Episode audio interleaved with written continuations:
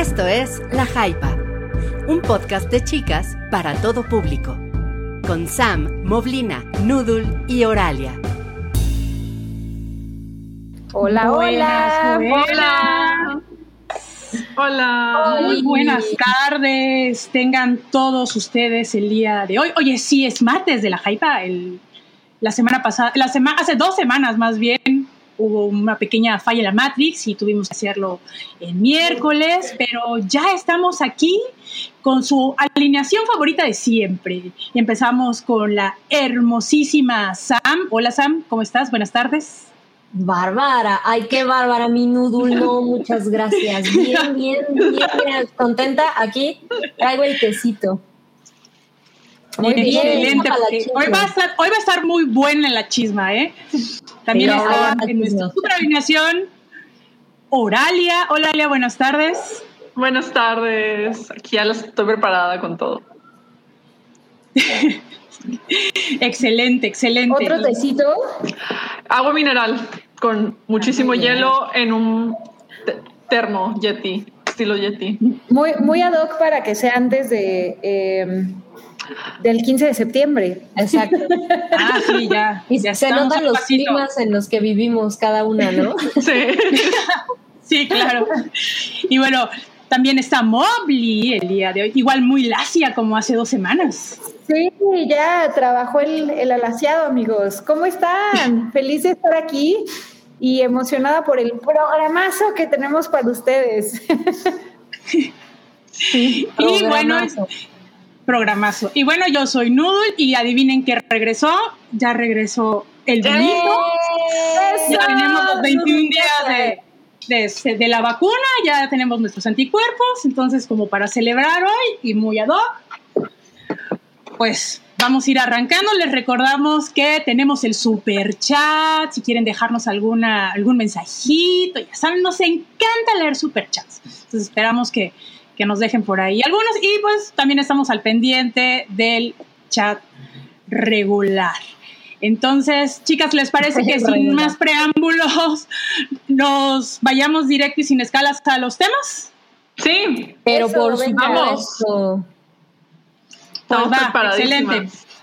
Pues vamos a empezar con lo que vimos en estas dos últimas semanas y una de las series favoritas, creo que de todo mundo, es Tetras. A ver, ¿quién gusta empezar? Yo voy a empezar. Excelente. Venga, ya visto ¡No! ¿What? ¿En serio? ¿Cómo? Por la, por la plataforma, básicamente, muchachas.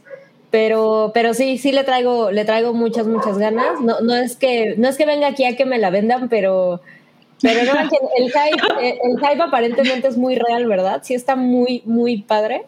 Sí, sí, la verdad que sí. Y yo siento que, que, es como Gilmore Girls, o sea, como esa buena onda que sentía ese Gilmore Girls. Okay. Pero con fútbol. Y con vatos. ya, es, es lo que con vatos.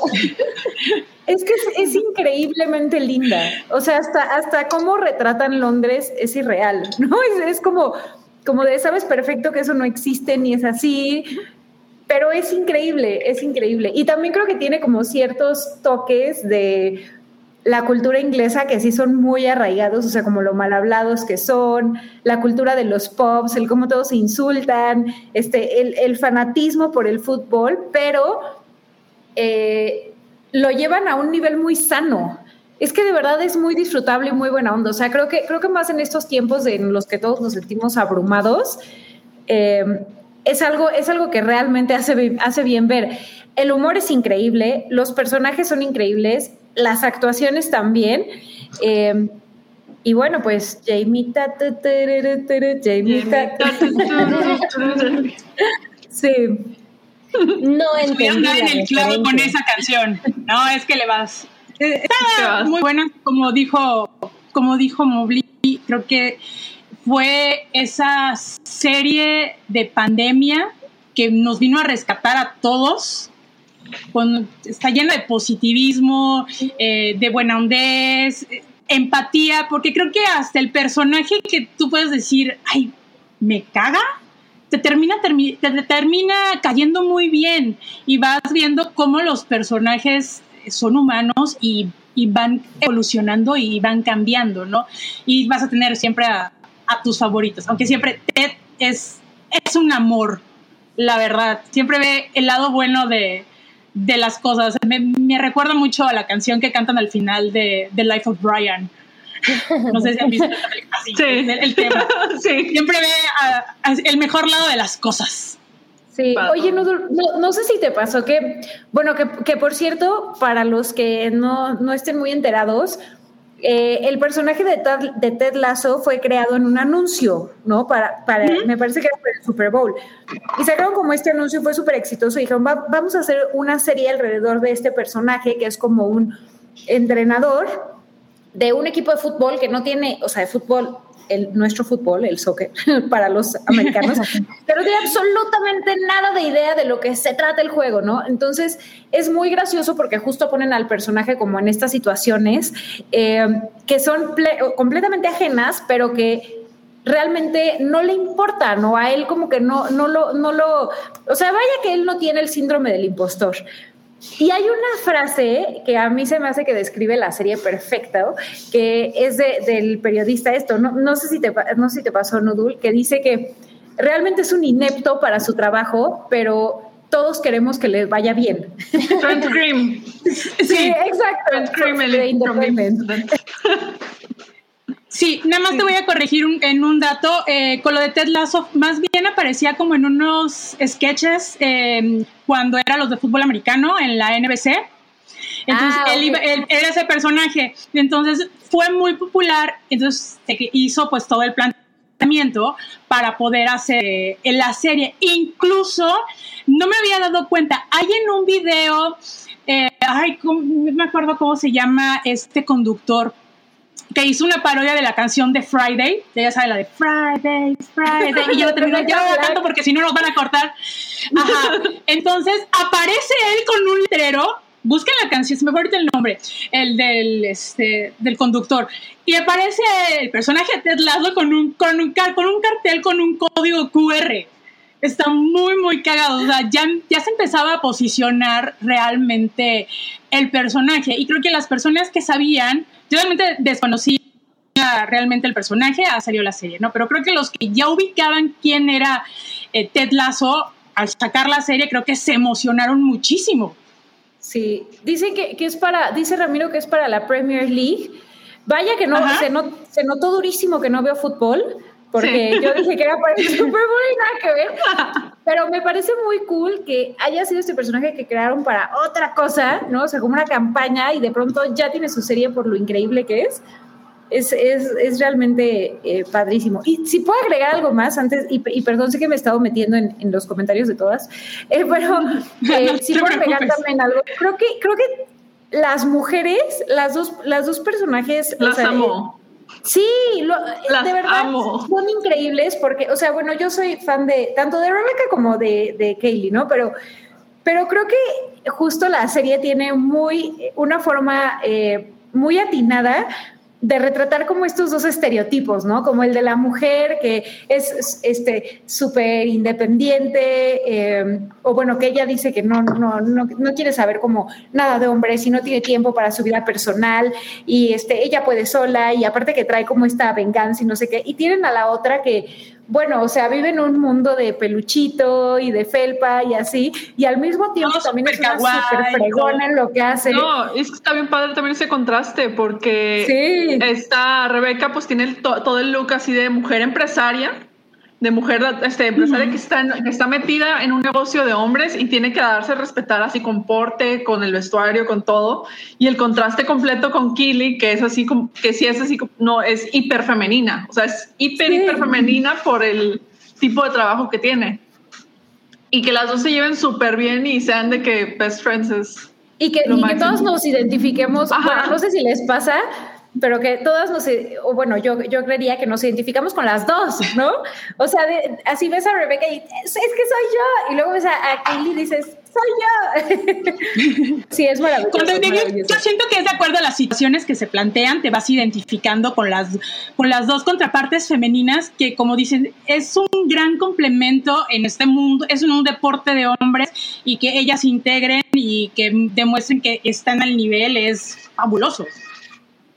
Sí, a mí, lo que más me gusta de la serie, de, o sea, de toda esta serie es cómo plantean diferentes tipos de masculinidad y cómo te va cuestionando diferentes modelos de masculinidad a lo largo de, la temporada. En la primera temporada, pues sí era así como que, ah, bueno, mucho ser y demás, pero en esta segunda temporada me fascina, me encanta que ha sido, bueno, vamos a hacer el fútbol a un lado un ratito y vamos a enfocarnos en cómo afecta, cómo estos personajes están cuestionando su, su masculinidad y su rol como dentro del equipo, dentro como su rol como este como figuras y se van de que volviendo, bueno, pues es que esto sí resulta bueno, pero es que esto no, y esto sí, y así se van este, moviendo y se van interactuando de una manera muy, muy interesante. O sea, de verdad es así como que lo que me fascina de, de la serie, porque aparte es así, se presta mucho para muchas situaciones, y como ha ido la temporada, esta, esta, esta temporada ha sido mucho de cuestionamiento interno y mucho desarrollo de personaje. Todos los personajes en la primera temporada constituirían todo así como su arco increíble, pero luego con esta así como que les da más profundidad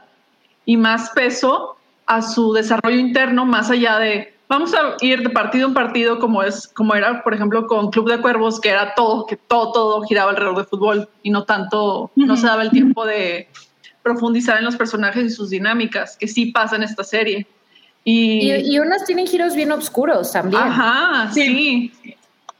Sobre todo en esta segunda temporada siento que ese giro se ha ido como que más profundizando y estamos viendo pues de que no todo es bonito, no todo es como lo pintan, ¿no? Sino también tenemos ese lado, todos los personajes tenemos, tienen un lado oscuro que de al fin de al cabo tienen que, que ir sacando y que se va a ir explorando a lo largo de la serie. Y bueno, también ya se confirmó que va a haber una tercera temporada. Y el contratazo que se están armando todos, empezando por este Jason Sudeikis, la verdad es que... Uy, que le aumentaron el sueldo, sí. Sí, un, millón de dólares por capítulo, wow. Por, por, ahí dice Vero, Vero Alejo, que te mandamos un abrazo, Vero, que Roy Kent bebé, yo pienso lo mismo. Es, también. Es que todos... Es el que todos queremos conocer. O sea, aparte del especial de Navidad, de verdad. Oh, pero no se lo cuenten porque estamos no, no, no, voy a decir nada, no voy a decir nada, pero de Pero hay un especial de Navidad, San, muy bueno, que espero que pronto puedas verla. Si no, yo te presto mi, mi cuenta de Apple TV para que puedas ver. Me comprometo aquí en el, en el programa para que Sam la pueda ver y nos pueda dar sus comentarios e impresiones de Ted Lasso. Sí, no, es, es, compromiso. Ya también vi en, los comentarios. Es más, o sea, va, va, a parecer que por mis reseñas es lo contrario, pero comparto muchos gustos con Salchi. Y, y, la verdad que Salchi la recomendó desde hace tiempo y desde ahí estoy muy, muy, muy interesada en la serie, pero bueno, cosas, pero se los prometo. E, el compromiso es mutuo, Nudul. Sí la voy a ver. Les, les juro a todos que sí. Sí, va, va, va, va. Bueno, muy bien. ¿Pasamos a la siguiente? Échenle. Uy. Pasamos a la siguiente. Ah, pero tenemos superchat. ¿Les parece que vamos a leer unos superchats? Eh, superchats. Como Noodle ya puede tomar otra vez, ahora sí son superchats. son superchats, son superchats. A eso, salud. Eh, salud. Mm, salud. ¿quién, se avienta el, el Gerardo chicas? Gerardo Ramos nos deja 200 pesos, muchísimas gracias, y nos dice, gran programa, 200 pesitos para el vino de Noodle y para que Mobley cuente un chiste. Gracias. Y para que Sam vea Ted Lasso, gran admirador de Horaria. Muchas gracias. Gracias, Gerardo, compromiso. Sí. Y gracias por lo del vinito. Pero aquí lo vamos a hacer. Eh. Y ahora le toca a Mobley chiste. Chiste. Ok. a ver, yo así a ver, ¿cómo queda un mago después de comer? ¿Cómo? Magordito. bien, bien, bien. Ay, y la verdad, lo acabo de buscar ahorita, ¿eh? Porque ahora sí me agarraron en curva. Ya tenía un rato que no me pedían chistes. Hay que tener no, no se notó, muy bien. Sí, sí, pero estuvo muy bien bajado ese balón y ese chiste estuvo muy bueno, no me lo esperaba. Y bueno, tenemos otro super chat de Cloud. Hola Cloud. Ya estaba tardando nuestro querido amigo. Eh, sí, Cloud es muy puntual. Sí, Cloud es muy, puntual. Bueno, él, él, nos deja 50 pesitos. Muchas gracias, Cloud. Dice, buen día, mujeres divinas. Me estoy tomando un torito de guanábana. Manda, por favor. Este, mientras las veo. Eh, ¿Tendrán noche mexicana? ¿Chiles en nogada capeados o no capeados? Uy, eso es como... Sin capear, ¿no? Sin capear. Yo sin capear. Ajá, son sin capear. O sea, creo es como si las quesadillas llevan queso o no queso. O sea. Sí, es, es, una pregunta así de importante para, para la cultura mexicana. Eh, pero mira, Clau, yo te puedo decir que no voy a comer chile en hogada en esta noche mexicana, desafortunadamente, porque pues no es un platillo fácil, pero si pudiera cada semana de mi vida comer chiles en hogada, lo haría. Ay, yo, ¿y por qué no te pides unos, Mowgli? Ajá, Creo que eh, la verdad me voy a voy a salir de la ciudad y voy a estar un poco aislada, ah, entonces ah, dudo que ah. tenga como conseguir. Te lo llevas a donde vayas. pero, pero salud por todos los que lo van a comer, ¿eh? Porque yo ya encargué los platillo. Sí, el plato nacional para mí. es una competencia entre ese y el mole. Es como que no mole, soy team mole. Uf, mole para todo. ese es otro gran debate de cuál sería el platillo representativo mexicano. Ajá, o sea, hay muchas cosas que nos representan. Entonces, es que muy, muy difícil. Encuesta polarizante en, en la cuenta del hype de qué es mole o chiles en nogada para ver cómo termina. ¿Cuál, sí, yo creo que hay que hacer una encuesta. El platillo nacional. A ver. Mole. Échenle ahorita en los comentarios. en los comentarios y ahorita hacemos así como que un breve recuento. Yo, yo, soy Team Tacos, ¿eh? No, no hay forma en que te pongas en contra de los tacos y ganes. Es ah, mi teoría. No, por eso no vamos a meter en la encuesta los tacos, porque sabemos que los tacos es como que. Eso sí, o sea, tiene que ser un platillo especial. Es como el jefe superior entre ya sería lo que el, resultado con los tacos. Obviamente la de, de, la gastronomía mexicana. Ajá, exacto. Tenemos eh, que agarrar así como que platillos más elaborados que no sea de que, comemos tan regular, de manera tan regular, vaya. Oigan, que mucho orgullo poblano, ¿eh? Muy bien, muy bien. Sí, luego, luego salió, salió al rescate de... Tenemos otro chat, ¿quién lo gusta leer? A ver, yo, Fátima, échale, échale. Gracias, Fátima. Nos dejó 50 pesos y dice: Olis, chicas, comentarán sobre los outfits en la gala del Met. Ah, allá vamos en un rato. ¿Y qué antojitos comerán mañana? Saludos a mi hermano Uli, que no se pierde sus streams. Eh, gracias, Uli, Un beso para ti. Saludito. Eh, pues mira, que justo relacionado con, con, lo de Cloud, pues yo, yo sigo, yo sigo encerradita, entonces sí me encargué mis chilitos en nogada y pues a ver este, a ver el grito en la tele. Muy bien. A ver qué se siente eso de visitar la tele abierta. Está bien chido. El año pasado hicimos, hicimos eso y vimos este también una película mexicana en la tele y fue de que 10 de 10. Buena experiencia. Buena experiencia. Sí, vimos la de. En ese entonces estaba, creo que Filmin Latino tenía la de La Fórmula Secreta Ok.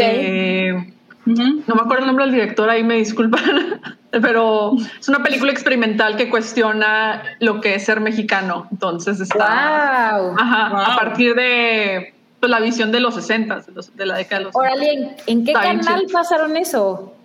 Estuvo en Filming Latino. Ah, y luego.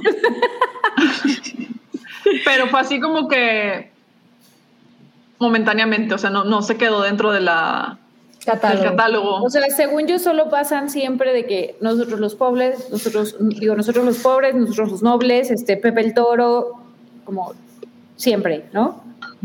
Toman Frida. Joyas del cine mexicano. No, pero eso es en el cinema Golden Choice. Se los puedo decir de que nosotros en, su casa, en mi casa, todos los días comemos con la tele. Y cuando le vamos a escoger qué vamos a ver, cada vez que veo Cinema Golden Choice, no manches Frida, este, como la de Latin Lover. No, no, no, no, ya, como que mejor nos vamos al History Channel. Muchas gracias. para ver los documentales sobre aliens. Exacto. Ah, no, hay uno de los Incas muy bueno. La producción diciéndonos que avancemos. que avancemos. y bueno, esto es una reseña que quiero escuchar y me muero de que nos cuentes, Sam, ah, eh, que ya vio la nueva versión Cenicienta. Quiero saber de dónde viene su interés. ¿Es por morbo o es genuino interés? Por morbo. Yo, es que yo, yo genuino interés porque la verdad no me llama la atención.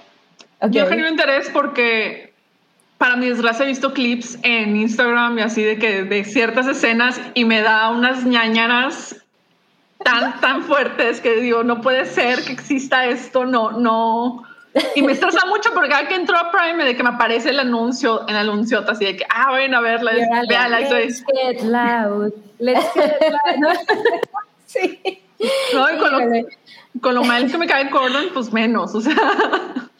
Entonces, sí, quiero saber de qué Mira, justo, justo es, una de las cosas que, es importantísimo mencionar y es que si ustedes consideran que James Gordon es odioso o no es como la persona más simpática para ustedes, incluso si consideras que es medio simpático, en esta película lo, podrías odiar. O sea, es, como.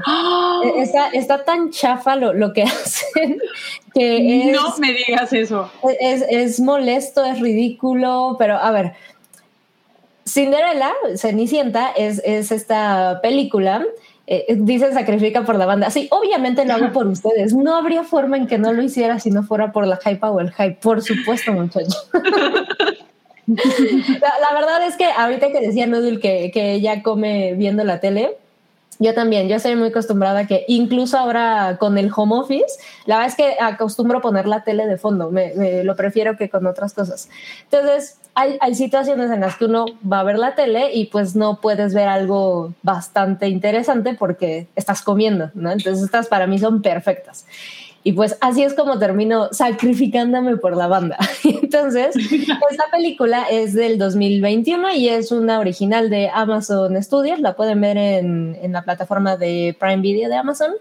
Eh, y es el, el remake musical de la historia de Cenicienta, que por ahí me topé mucha gente a la que se le hacía curioso como el, pero, pero ¿cómo consiguieron los derechos de, Cenicienta? Recuerden que pues ya, la tomó, pero, no. es de Disney. Propiedad pública, amigos.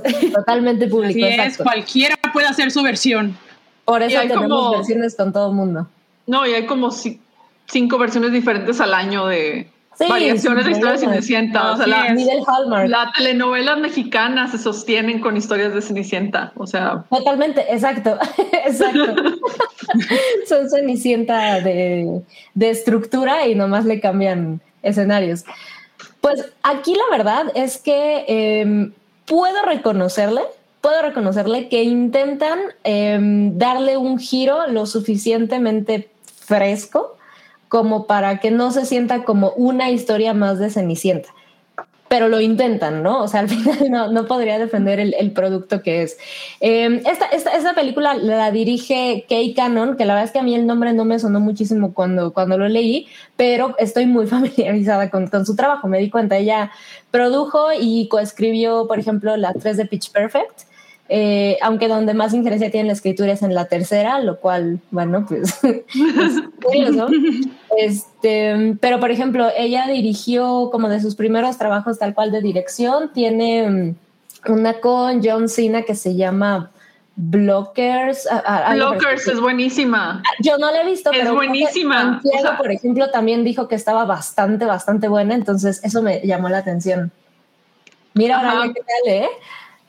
No, es que esa sí la, fuimos a ver cuando salió en el cine, la fuimos a ver y estábamos carcajeados. O sea, de verdad está increíble. Es otra cosa bien, bien importante. La cantidad de veces que yo le echo el feo en, Amazon o Netflix o no sé dónde me salía y dije, híjolas, ni yo le voy a entrar, pero es que, es que la premisa es, que la premisa está así como que, o sea que y con John es que él no es protagonista, es uno de los coprotagonistas. es, un grupo de papás este, que están así como que súper este, protectores de sus hijas y, sus hijas y se dan cuenta que las hijas ah. quieren perder la virginidad en la prom.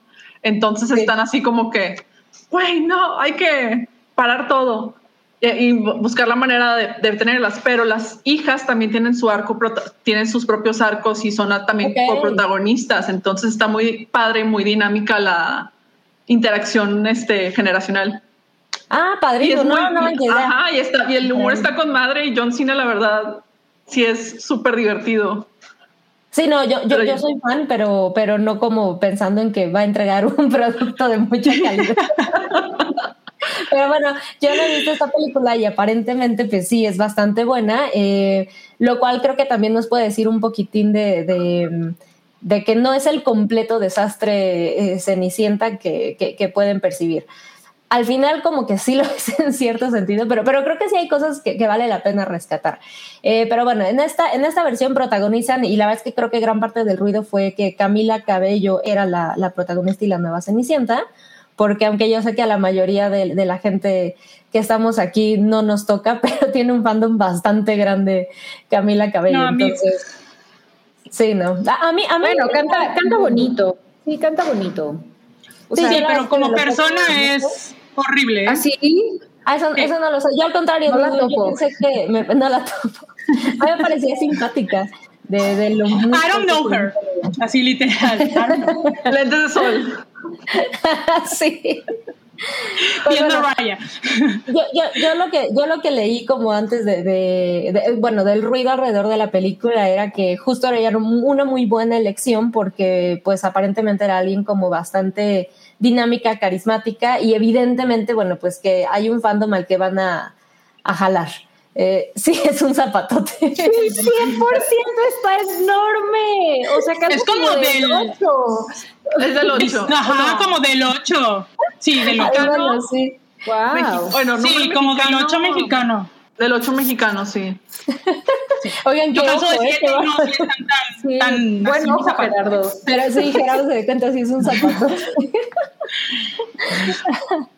Pero bueno, entre, además yo me sorprendí que ya viéndola, eh, bueno, evidentemente el ruido que hizo fue Camila Cabello como protagonista, Billy Porter que eh, sale en el papel de Ada Madrina, lo cual la verdad se siente bastante refrescante y está, está padre.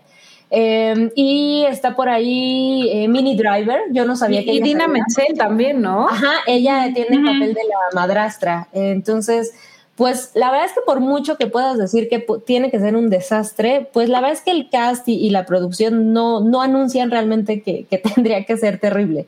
Entonces, supongo que de ahí que... ¿Qué pasó? Pero, pero yo tengo una pregunta. Es que siento que de, de estas como eh, adaptaciones nuevas de cuentos clásicos y también, o sea, live action, ¿no? Que también podemos hablarlas de Disney Particularmente Cenicienta sí creo que es un cuento que necesita una reinterpretación. O sea, porque, por ejemplo, Mulan, no me explico por qué, o, la necesidad de volverla a hacer cuando sigue siendo muy relevante, ¿no? Claro. Pues eh, Cenicienta sí, a ver, o sea, y, tenía una maestra que escribió un libro de, de, como las princesas que se llama Dolly Malet, le mando un saludo ah, si por ahí es. Pero se llama este, Está buenísimo. Está muy chido. Sí. se llama este, Mordiendo Manzanas y Besando Sapos, creo. Y, justo levantaba unos puntos muy buenos de Cenicienta, que era, a ver, la casa era de ella, ¿no? O sea, como, ¿qué, qué onda que... Para empezar. Las otras viviendo ahí. Y, o sea, y, y, aparte como que ella este, no se empodera para nada tiene muchas cosas que sí, sí, sí, cargan como con esta sumisión del arquetipo de la mujer de hace tantísimos años y conoce como al güey en la primera cita y se enamora y ahí va, o, si se tiene que hacer otra persona para ir con él. O sea, realmente sí necesita una nueva adaptación. Entonces, lo, ¿lo, logra? a, ver, ¿qué pasa, no, es que eso también es algo que me frustra mucho porque sí ha habido este tipo de versiones. En el 99, 98, 99 salió la, salió la película Ever After de este. Ay, preciosa. Era una, una reinterpretación de Drew Barrymore. Con Drew Barrymore. donde ella pues era simplemente, pues quiero un descanso, o sea, quiero un descanso y quiero seguir adelante y pues si al final de cuentas el príncipe se enamora de ella por sus ideas, ella es fuerte, o sea, independiente por su cuenta, hace lo posible por hacer la vida más cómoda a todos los demás que están en la clase baja y trae la idea de Tomás Moro de, vamos a revolucionarlo de manera socialista. Está, y, estaba una, y es una versión muy, muy chida, porque también así como que toma la parte de, ah, girl power, pero sin que sea tan obvio. Y no se siente así súper forzado como creo que pasa con muchas adaptaciones contemporáneas. Y la otra más, más reciente, que a, mí, que a mí me sorprendió mucho y de hecho es de las películas, remakes y reboots este, live action de Disney que ha sacado ahora, la de Cenicienta de Kenneth Branagh me gusta un montón por la caracterización que le da a Cenicienta y a la madrastra, porque la madrastra simplemente es mala porque sí, es una perra y es súper ojete con Cenicienta y esa es su única caracterización en todos lados. O sea, pero acá sí te explica, sí te toma el tiempo de explicarte las condiciones este, y las trampas sociales en las que ella estaba para explicar por qué era así de culera. Y, y, la, y, la, y la parte buena onda, linda de Cenicienta se reinterpreta como un acto de ternura radical, o sea, de que pues es que soy amable porque esto es lo que la manera en la que voy a sobrevivir y con la que voy a seguir adelante. Y eso también es una versión muy... Su ternura es su fortaleza. Exacto, exacto. Y eso es una corriente y una perspectiva que también es muy válida y que también es, es, un tipo de fuerza muy diferente a la que se nos ha ido acostumbrada en los últimos años de decir, ah, si las mujeres somos fuertes independientes, no necesitamos de ningún, de ningún hombre y somos fuertes físicamente y bla, y así, o sea, presenta otro tipo de fortaleza muy padre, muy bonito, que también es importantísimo que este, muchas este, niñas lo vean como, ah, mira, eso también es válido, eso también está bien, no nada más creerse. Pero, Ajá. sí, y, entonces la pregunta es, ¿es necesaria entonces esta readaptación? Me, parece, me parece bien curioso que, que justo tocaran ese tema porque para allá iba. Por eso les decía que hay algo hasta cierto punto rescatable de, lo que intentaron hacer y entonces creo que ahí se nota la mano de esta mujer que, la escribe y que la dirige, Kay Cannon, porque si tratan de hacer una especie de adaptación definitivamente de entrada en cómo es el personaje. Entonces, por eso a mí la verdad es que ya viéndolo como en acción, me pareció una buena elección, no, no que tuviera que ser ella en particular, pero alguien como con esa energía y que carga con esa, esa vibra, incluso como persona fuera de, de, esta película, eh, era necesario porque ah, eh, eso, e, esa dulzura de la que hablaban ustedes ahorita y, lo que decía Mobley de, de esos puntos que viendo la Cenicienta con los ojos de ni siquiera de hoy en día, ¿no? De, de 100 años, yo creo, para atrás ya se sentían anticuados. Entonces, toda, eh, toda esa parte tiene un giro interesante en el sentido de ella es un personaje completamente distinto porque la ves reaccionar de formas muy distintas a las que te esperarías, porque por ejemplo, sin, sin soltarles em, eh, realmente digo, ¿qué, spoiler puedo soltarles de Cenicienta? Pero, si les interesa verla para no soltarles mucho, hay, hay giros en las dinámicas de los personajes. Entonces, de Oralia también lo comentaba de estas otras versiones en donde tienes una madrastra que no es realmente una culera por completo, ¿no? Sino que buscan por ahí explicarte el qué tipo de mujer es y por qué se comporta de la forma en que se comporta. Y al final, pues sea personal o no, pues tiene problemas. Entonces, ves cómo ella lidia distinto con esta otra mujer porque estamos acostumbrados a ver una cenicienta pues sumisa a la que alguien llega a rescatarla porque ella no puede. Y aquí la verdad es que sí se siente refrescante e interesante un poco al principio, eh, que ella tiene como un sueño, eh, por ahí hay eh, como un punto muy claro que te dejan que es el estas energías que la Cenicienta que conocemos le, le, dedican normalmente a pues la persecución de la vida perfecta, de encontrar el amor, de etcétera, etcétera. Aquí ella es muy evidente que se le dedica a un proyecto que ella quiere. Y en el caso de esta película, ella hace vestidos y su sueño es poder vivir de vender vestidos, de diseñarlos, hacerlos y hasta el punto de venderlos. Y eso te lo venden muy temprano en la película, lo cual le empieza a dar un giro interesante al personaje, porque entonces ya no es esta chica frágil o indefensa que estás viendo cómo las personas que ya conoces van a llegar a, su auxilio. Sin embargo, la verdad es que suena muy chingón, pero tiene muchísimos temas la película en cuanto a su narrativa e incluso cómo se comportan los personajes, porque a mí algo que no me terminó de convencer es justo lo que decías, Mobley. Sí creo que Cenicienta, depende de cada determinado tiempo, puede y debe de ser em, readaptada. O sea, creo que es, es un cuento tan clásico y que le llega a tanta gente que está padre que cada cinco o diez años hay una Cenicienta para una generación. Eh, exacto, probablemente sí, sí, sí. Este, sí, porque a nosotros nos tocó la de Hilary Duff. Totalmente, exacto. Bueno, entre, entre Drew, Drew Barrymore y Hilary Duff, probablemente, ¿no? Entonces sí, justo creo que, creo que es importante que haya versiones y que te vayan actualizando ese rol que, que bueno, que, que, a lo mejor sigue siendo una princesa, pero cómo ha ido evolucionando esta, este personaje, este arquetipo de una princesa. Y que hoy en día ya no nada más es el poner a una chica en pantalones y que algo disruptivo, ¿no? Van evolucionando. Eh, ese es el, el helicóptero del patriarcado, ¿eh? Sí, viene por mí. Vienen a callarnos. O es Disney. Está llegando ahorita la tropa Disney, puros ratoncitos, porque están hablando mal, pero luego recuerdan de que, ah, pero esa película no la produjo Disney y se regresan. Se nada que nos van a vender eh, Lily James es la Cenicienta real. Sí.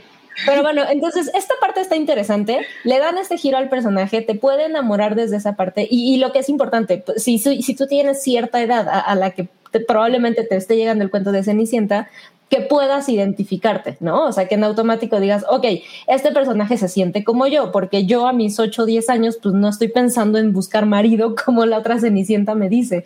Entonces, creo que eso está padre y, y se siente lo que, lo que intentan hacer.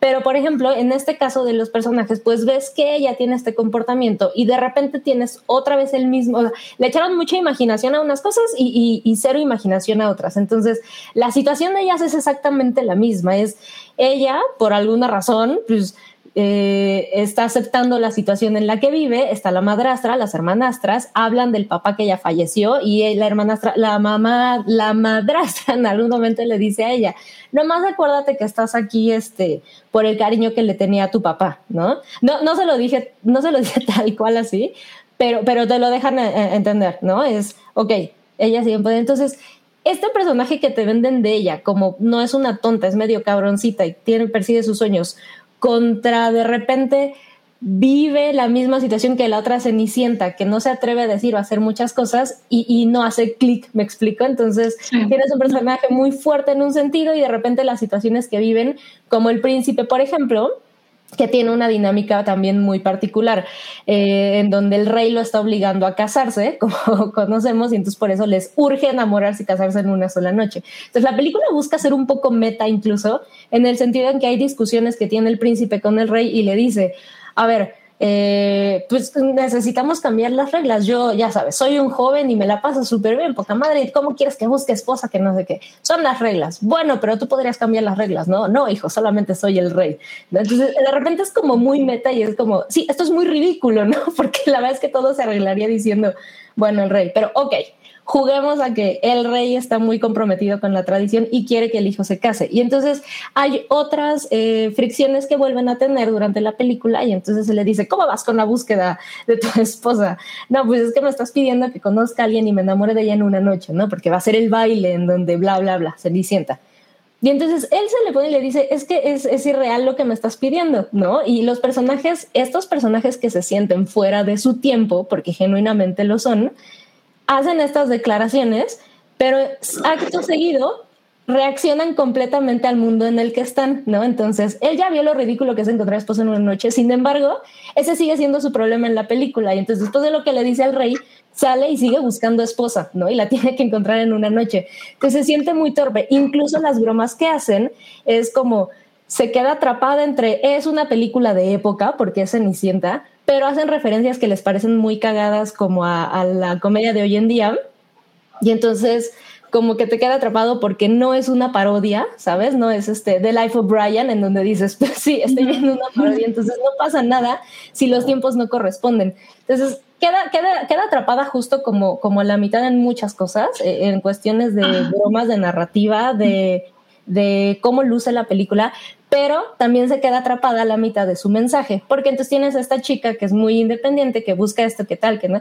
Sin embargo, el final termina siendo un final de, cuento de hadas. Entonces se siente súper, súper ingenua en unas cosas y se siente completamente em, interesante y profunda en otras. Entonces, esa parte es rescatable. Si, si hay niñas, eh, niñas, niños que, que quieran verla, pues pienso de los 15 para abajo, creo que está increíble Eh, para hacer un musical, la verdad es que la música no es grandiosa. Em, optaron por, no hay mucha música original y hay muchos covers de, clásicos. Es increíble que no logran hacer versiones eh, relevantes para nada. Y más allá de eso, la narrativa de la película no les queda bien contada para nada con, con los números musicales. Llega un momento en que sí sientes que ya viste muchos números, que además no están tan padres, y que no te dijeron nada, ¿no? O sea, es el, ah, Cenicienta está triste porque no va a ir al baile. Y de repente la canción es, estoy triste, ¿por qué no voy a ir al baile? Estoy triste. Es como, ya dos minutos, no me contó nada la canción. Entonces, es un poco cansado, es muy torpe en, en ese tipo de, de temas. Em, se siente poco chistosa eh, de forma inteligente.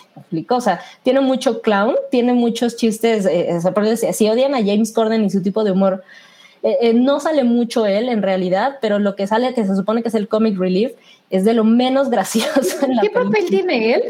ellos son los ratoncitos, son digitales. James ah. Corden es uno. O sea, no aprendió después de hacer cats y ahora va a ser un Ándale. después de un gato, ahora es un ratón. Pero justo, hay personajes como esos que dices, ok, funcionan a un nivel fantasioso en algo que se queda a la mitad entre ser fantasioso y no. Y bueno, ok, pero son el comic relief y la realidad es que la, comedia no viene de esos personajes que son ratones digitales, entonces desperdician muchas oportunidades de ese tipo y, siento que como que en todo se queda a, a la mitad. al final, es terrible, o sea, todo lo que han escuchado de ella sí, sí es terrible. Sin embargo, creo que para ser Cenicienta y el mensaje que da es de los más rescatables recientemente en, un producto tan comercial como este. Creo que está interesante lo, lo que busca contar. Entonces, en conclusión, ¡es horrible! pero mira, es una película horrible que yo no necesariamente les diría que no la vean. E, esa es la diferencia con otras películas horribles. o sea, creo que creo que la línea estaría en si disfrutan el ¿cómo se llama? En estos clips de James Corden en donde se atraviesa en la calle y si los disfrutan, véanla, la van a pasar bien. Si son de esos que lo detestan y que dicen, ya por favor, este insoportable que está ahí este, nefasteando a todo, ahórrensela, ¿no? Totalmente. bueno, digo yo, digo yo. ¿eh? Si quieren ver algo, pero si quieren ver algo muy bueno donde sale James Corden y que ahí sí realmente me quito el sombrero es en Doctor Who en el episodio de Lodger que sale creo que es con el con Matt Smith que tiene así como que inserciones muy pequeñas, pero es muy brillante, o sea, es, y es buenísimo ese episodio, es cuando es el, el Doctor 11. No, Doctor 10, no, 11, Doctor 11. ya me estoy confundiendo con los doctores. Entonces, es lo único, yo siento que es lo único, ya después de que se fue a Estados Unidos, como que... Entonces, el veredicto está horrible. Está, está, está chafita, e, eso les voy a decir, pero el mensaje sí está lo suficientemente lindo y, y, creo que vale la pena rescatarlo. O sea, para el público que a Ver, Santiago me dice, a ver, no, es que Santiago me dice que es con Tenan y no, no es con Tenan, es con. Yo tampoco recuerdo. Oh, a ver, saquen IMDb. Y a ver. a ver, ahorita. Pelea, pelea, pelea. Pero bueno. Para. Ah, bueno, eh, nada más les quería decir, o sea, como para comparación, si ustedes son de los que llegan a ver de repente esas producciones de Disney, como, como de esa eh, rama que se siente que Disney hace como una a la semana, que son como de esos licencias que los explotan, esto está como tres escalones arriba de eso, o sea, eh, por ahí va. Entonces, si toleran ese tipo de productos Disney, la verdad es que esto está un poquitito más arriba. Entonces, sí, ah, chafona, pero no que no la vean para nada. Ok.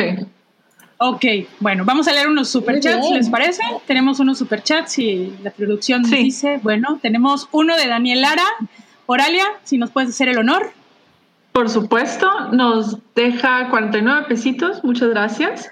Y nos pide un guiño matador de Samicienta, por favor. Samicienta, sí, ahí va. Guiñito. Gracias, vale. Con cariño para ti, Daniel. Con harto amor. Otra petición. Tenemos. Ajá. De Fernando R. por 50 pesitos. Muchísimas gracias. Y dice: Larga vida la hypa. Las cuatro son unas chingonas. Mobley me podrá mandar un batisaludo. Por supuesto, por supuesto que te, lo puedo mandar. Eh, haré mi mejor esfuerzo. Ok, a ver. Fernando, pasa un gran 15 de septiembre. Saludos, bye. Saludos cordiales, Batman. Me tapé los ojos para, para meterme. Para mentalizar. ya debes de, conseguirte una máscara de, Batman para sí, cada vez con filtro. Sí. Ya me están cuestionando que por qué digo saludos, bye. Tienen razón, eso no, no, no es nada de Batman. Pero, pero bueno, imagínate, Fernando, si eso hice metiéndome en el papel, pero lo intento. Yo, no, yo no me atrevería a decir que Batman no firma sus correos así. Saludos, Bayo, sale Bayo, XD, No, yo digo que sería el que mandaría siempre de que saludos cordiales, así de un tono súper pasivo agresivo con todos. Y unos iconitos de vampiritos murciélagos. sí, seguro es medio godín, siento. Eh, a ver, Mona Alicia, qué gran nombre, ¿eh? Super chat, manda 50 pesitos, gracias Mona Alicia. Adoro la hypa, hoy es mi cumpleaños 30, ¡Woo! muy bien. ¡Felicidades! Para sobrevivir los 30, que me siento como Joey de Friends en este cumpleaños pandemioso. Híjole, sí está cañón, ¿eh? eh pues mi consejo, sí, mi, mi consejo es, piensa que, o bueno, al menos para mí así es, los 30 son los nuevos 20 y probablemente vas a tener como más idea de lo que quieres de tu vida o lo que te gusta o lo que te hace bien que cuando tenías 20. Entonces, eh, vas a procurar eso y probablemente te sientas mejor y la pases un poquito mejor, tienes más independencia, también eso está padre. Entonces, pues disfruta tu juventud y mi otro consejo es usa bloqueador que es la fuente de la juventud. Gran consejo, Mowgli. Gran consejo. Miren, yo que yo ya voy de salida de los 30, puedo afirmar lo que dice Mowgli. Y bueno, también te vas a quitar muchos estigmas, disfruta tu vida, usa mucho bloqueador, empieza a cuidar tu carita y que te valga un reverendo pepino lo que la gente diga de ti, de tu cuerpo o lo demás, vívela como quieras. Es lo que te puedo yo decir ya que voy de salida. Pero bueno, ya que voy de salida, si llego a los 40, que son los nuevos 30, ya luego les platicaré. Pero bueno, bueno, seguimos aquí, celitos, felicitos y muchas felicidades. Un corazón, un corazón. Yo no tengo consejos porque también acabo de cumplir 30, entonces. Yo, yo solo les diría, quiéranse mucho y no se les olvide. Y cuiden su salud, su salud, mental. Y beban agua sí. La verdad, esta sí es mi edad favorita de todas las que he vivido. Sé que suena muy mal eso y probablemente como una canción de Arjona, pero, pero sí es cuando mejor la he pasado. Entonces, te deseo lo mismo, Mona Alicia. Sí. Ya, ya uno tiene, eh, empieza a tener más idea del mundo, entonces no, no es que te sientas preparado, pero te sientes menos torpe. o, con más seguridad falsa sobre lo que vas haciendo, con más necesidad de disimular que sabes lo que haces. Mira, el otro día leí un este post en Instagram que decía este, si tienes síndrome del impostor y piensas que no puedes con las cosas, nada más toma en cuenta que todos los demás a tu alrededor están haciendo lo mismo y es un gran scam colectivo para ver quién demuestra que es más chido. Entonces, que no te dejes de ser. Y la verdad me sirvió mucho, lo leí, fue de que, wow, eso estaba muy chido. Entonces, paso el consejo, paso el tip, no sé. Y 100%. A ver, pues acá tenemos otra reseña semanal. Otra reseña y es de Oralia que vio The Buyers o los Boyeristas de Amazon. También de Amazon. Se nos estudios. Es así, también quiero escuchar la, la, reseña. La iba a ver. Vamos a escuchar ahora. ¿Qué tal? Pues mira, debo decir que yo no tenía idea de esta película hasta que pues sigo muchas cuentas de film Twitter gringo y había mucha gente de que súper emocionada con esta película porque decían, no mames, es un thriller erótico, está increíble, o sea, esto es el tipo de cosas que hace falta al cine contemporáneo y la madre. Y pues yo dije, bueno, por una vez en la vida voy a hacerles caso y voy a ver qué, de qué es este, de qué es esto, porque también no me gusta mucho seguir así como que los consejos mayoritarios de Twitter o de Instagram, además, así como que hypeando películas, porque luego ves cosas que pues te hacen decir, ¿para qué? O sea, ¿para qué? Y este, en este caso fue muy doloroso, fue muy doloroso ver esta película porque empieza súper bien. Tiene, o sea, la primera, que es la primera, este, todo hasta el punto de, hasta el mid, hasta el midpoint de la película está muy bien construido. Tiene una tensión eh, muy bien balanceada, muy, este, donde sí te intriga muchísimo qué es lo que está pasando. Y avanza y vas viendo de que, ah, pues es que se está poniendo bien cabrón y está de que está saliendo de control. Pero luego llega un punto muy específico donde a partir de ahí todo se va por el caño y desaparece y todo el trabajo que se había hecho para construir la tensión y para mantener, por ejemplo, la, pues la, este, pues por un, por un lado la tensión narrativa dramática y por otro lado la tensión sexual de la película, se va, o sea, todo eso se va, se va y es este, y se cae por el o sea, se, va al diablo, se va, se va, se fue. No, oh, y, no, se perdió la Se, se, desaparece y se desploma todo de la manera más terrible posible. Entonces también es muy, es de que dices, güey, ¿por qué? ¿Por qué me hacen esto?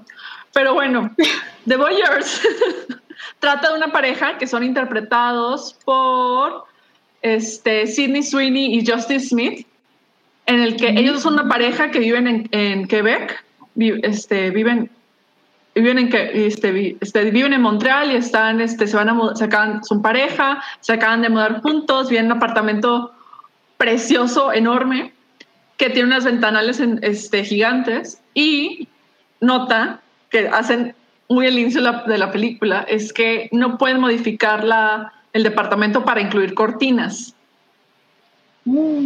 Todos los, demás departamentos de la, de la cuadra, pues aparece, tienen la misma política y notan que la pareja de enfrente está, es muy apasionada y pasan muchas cosas en ese departamento. Entonces, al, no, al tener la ventana así de que justo enfrente, pues no pueden dejar de verlo y piensan de que empiezan así como que inventarse cosas y se van clavando los dos con la pareja de enfrente y con lo que está pasando en el departamento de enfrente.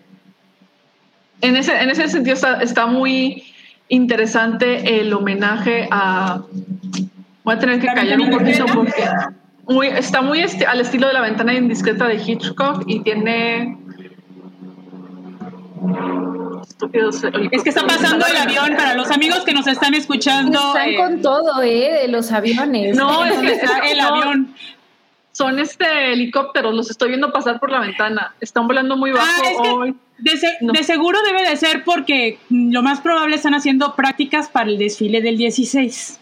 Ah, yo, yo, más probable. podemos hacer muchos chistes del aeropuerto, pero pero pues no, pues no. Digo, eh, es lo más, puede, puede ser esa posibilidad que dice Bobby de hacer los chistes. O la otra, la más viable, es porque están haciendo las, las prácticas para el desfile. Si es que va a haber desfile en Monterrey, puede ser eso. Pues pero vamos a continuar con, desfile, pero, pero bueno. Entonces, exacto, efectos de sonido cada vez mejores. Eventualmente sabré coordinarlos con lo que estoy diciendo y con la temática de la, de la crítica. Y, la trama se va. Exacto. Ya sabéis, cuando dice, cuando llegue el sonido del helicóptero, ya saben en qué va la trama.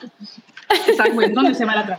Entonces, sí, tiene muchos, tiene muchos elementos de Hitchcock y de películas de De Palma, de los, de los thrillers este, eróticos de finales de los 80, principios de los 90, donde hay un misterio y sí hay tensión entre los personajes y se nota, y la y hasta eso tienen muy bien, buena química los cuatro protagonistas de la película pero la, el guion de está, está, escrita, fue escrita por el mismo director, Michael Mohan. M-O-H-A, no sé cómo se pronuncian esos nombres. Mohan. Mohan, o sea, es Mohan, no sé, es una, es una H en medio de una O y una A rara, entonces es como que X. Anyway. Anyway, el guion, o sea, desde eso la, narrativa y cómo se va desarrollando los personajes es una es muy intrigante y sí te mantiene al borde del asiento. Y la edición y cómo está presentado todo hace que te sea una película muy entretenida. Entonces, si estás al borde de la, si estás, no estás al borde del asiento, pero si estás de que es que, ¿qué va a pasar ahora? Y estás así como que esperando a ver cuál va a ser el gran reveal. Pero, pero, y estás así como que no sé qué tan spoiler y sea, pero la peli, o sea, la narrativa y, y hacia dónde te lleva la historia termina queriendo provocar muchos shocks, o sea, abusan del uso de quererte provocar un shock para que te quedes de, no mames este giro y wow, no mames ahora este giro y así. Y, y aplican la Game of Thrones temporada. Temporada, últimas temporadas, sí. exacto. Y, lo quiere, y entonces todo lo que habían desarrollado y toda la construcción de personajes y desarrollo de las relaciones entre ellos, pues se va, se va al caño porque pues al final de cuentas es un shock, todo otro shock con otro shock para darte un giro final este, impresionante y que termines así de que, oh, wow.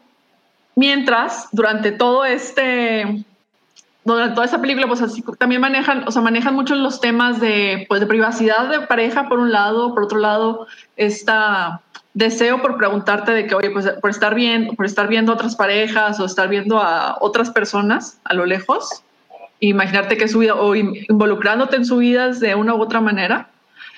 Y plantean también un, este, sí, así como que manejan temas de privacidad y lo quieren ligar a extrapolarlo a otros temas de privacidad este, generales que pueden aplicarse en otras áreas de tu vida, no nada más tu vida personal que al final ya se siente muy forzado y se siente así como que, ah, bueno, pues es que no me lo estás poniendo para que haga sentido dentro, del, dentro de la... para que todos los cinco giros, últimos cinco giros que hubieron, tengan sentido. Cuando pues... No. Entonces, sí es una... no estoy, estoy así como con Sam de que, ok, no la pasé mal, estuvo muy... me divertí mucho viéndola y estando al pendiente de que, ah, güey, ahora qué va a pasar y hacia dónde va esta, esta narrativa, pero sí se desploma bastante después del tercer acto, entonces si la quieren seguir bien, o sea, si la, si la ven, si deciden animarse a verla, pues sí está interesante, está no es para ver con sus este, papás ni con sus hermanos chiquitos, a diferencia de... Eso es una buena advertencia, ¿eh? Eso es una buena advertencia porque también me pasó una vez que le recomendé una película de horror a, algún colega y fue de que, oye, no mames, no avisaste que, que no era apto para todos y yo de que... Pues por el título debías haber sabido que no era para todos, pero... Casi, casi, si ya me conoces, ¿para qué me dices que te pues recomendé algo, ¿no? Le recomendé Honeymoon de Liz Janiak. Okay. pues es que tenía así como que escenas notas para todo. Y yo, pues si la película se llama Honeymoon. Claro. O sea, tiene que tener más. Ya viene implícito. Viene implícito ese tipo de, de temas. Y aquí, pues también, por el título de Voyeurs, o sea, pues deberíamos. Pues, el voyeurismo de, este, de personas, o sea, va de las personas a las que les gusta ver a otras personas tener relaciones íntimas. Entonces, ya, si no captan. No vean con sus papás. Exacto, evítense ese momento. Evítense el momento incómodo de, hijo, ¿qué me pusiste ahorita? ¿Qué me pusiste? Eso es como el sketch de Paco de Miguel, ¿no? Así de, Ajá. adelántale, ¿no? A ver, adelántale, mijito, adelántale.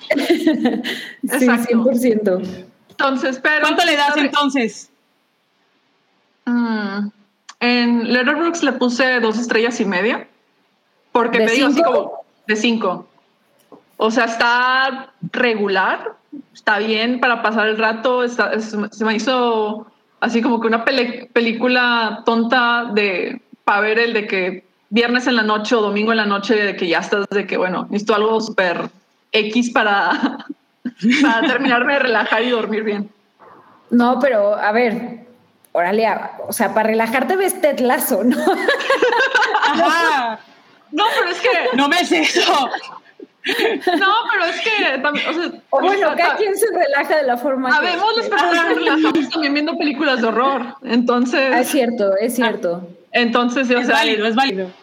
Y si quieres ver una así como una película palomera, así como con un misterio en medio, que no sabes bien así como ah, hacia dónde pudiera ir, pues está chida, está bien. Pero está bien a secas, o sea, no tomen, o sea, no, no digan que, ah, no, o sea, no es una gran mierda, pero tampoco está así como que. O sea, véanla si tienen muchas ganas de, verla. O si les da curiosidad, mucha la atención. Y les da curiosidad, si tienen ganas de ver algo como Palomero. Palomero, Hitchcock meets de Palma, meets Internet y cosas así, ya. E, es de Alambrito y Chevechita.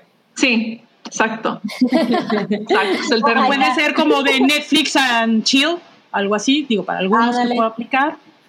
Sí, sí, de hecho se me hace que sería una muy buena opción para Netflix. and sí, porque no lo terminan de ver. ¿Ves? bueno, pero igual le dijo que al final de la película no van a Exacto. Sí. Exacto, justo. Si se cae el tercer Van a decir excelente, 10 de 10. Excelente, 10 de 10. Híjole, es gran recomendación. Sí. Ya, ya hay plan para el 15 y 16, los que siguen sin salir. Sí, sí, pues esta noche cena Pancho, entonces la pueden aprovechar y ver. Claro. Ay, es Digo, ya muy, muy temático. ya se puso fuertecito. Ya aquí no, ya hay alcohol en esta. Ay, me encanta. Mil disculpas de antemano. Me encanta Pero la bueno, de Amamos. Pero bueno, entonces, pues esas fueron nuestra, lo que vimos, las recomendaciones de esta, de esta semana. Entonces, chicas, ¿les parece que ahora sí pasemos a lo que nos cruje chencha, a la chismecita. A ver, cortinilla, señor producción. Cortinilla. Mis oídos.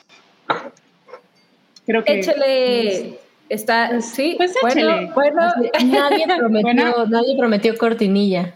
Pero nadie prometió cortinilla. Más Hemos tenido ¿eh? cortinilla, sí. Sí, teníamos una cortinilla de la chisma. Esta sección de verdad es lo que más espero. Por ahí ya hay varios comentarios en, en el chat Esperen, aguanten. Pidiendo, ahí viene lo bueno. Ahí viene lo bueno. Pero bueno, vámonos. Vámonos directo a la chisma. Vamos a empezar con qué diablos con los VMAs. ¿Alguien los vio? Yo me enteré el domingo que hubo. La la estuve siguiendo, creo que como la mayoría, en Twitter. es el mejor lugar para ver. Absolutamente creo que todos lo vimos por, por Twitter. Y pues creo que en este 2021 fue un gran throwback a los años, al 20, al principio del, del, 2000, porque sí hubo unas grandes reminiscencias que te recordaron, bueno, a mí me recordaron muchos a esos, a, los cuando era los Video Music Awards, realmente.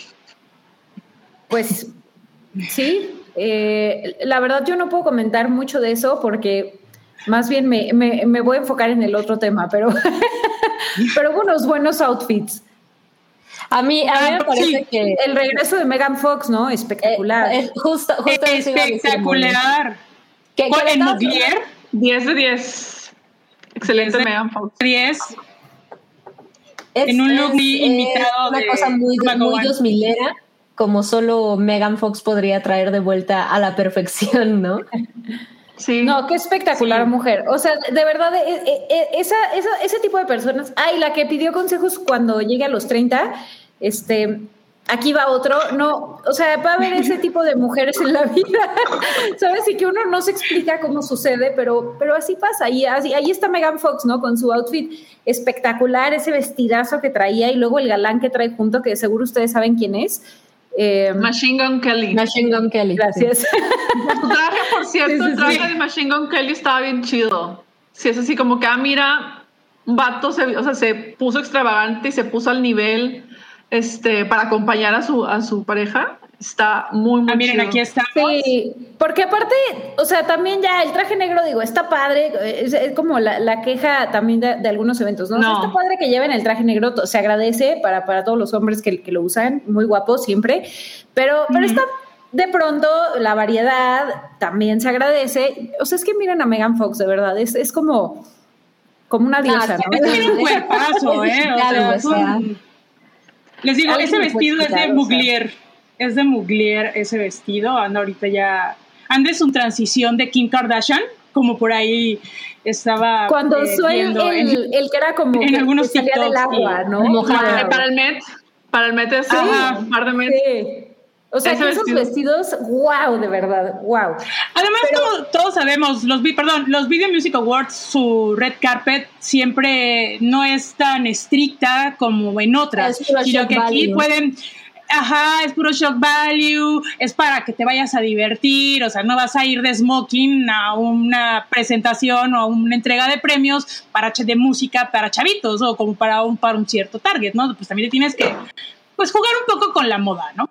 Pero sí, estaba muy padre el vestido. Yo me lo pondría así como para ir a dominguear en la plaza. No sé si tuviera ese cuerpazo. y no, no sé si vieron como, como estos comentarios de que, ay, bueno, esa foto claramente no le favorece, pero o no le hace justicia más bien a Megan Fox, pero hace tiempo yo había visto algunos comentarios que decían que Megan Fox ya se había arruinado y que se veía pésimo y que había perdido como todo su... Ah, porque se había la cara, ¿no? Sí, y la verdad sí, sí en algún momento se ve como que se le pasó un poquito la mano, eh, bueno, no sé, eh, pero ahorita se ve espectacular, o sea, me parece ya que se eh, adaptaron los fillers a la, a la cara. Ajá, ya no está tan hinchada. Ajá, es una diferencia muy, muy grande. Es lo mismo que le pasó a René Zellweger, o sea, se, este, se puso fillers, o sea, la tomaron a mal momento, se veía horrible y todo el mundo de que no manches, se deformó la cara y demás. Luego la vemos en películas otra vez y fue así como, oye, wow, se ve increíble y demás. Pues, sí, es que tienes que darle tiempo a ese tipo de modificaciones, a que se sienten en la carita para que se vea espectacular. Claro. La moda La moda de salir mojadas, ¿de dónde viene? Pregunta John Z. Yo había, este, había una película de James Bond, ¿no? Que según yo es en la que en la que se inspiró esta Kim Kardashian. Sí. Eh, la, la hay una película.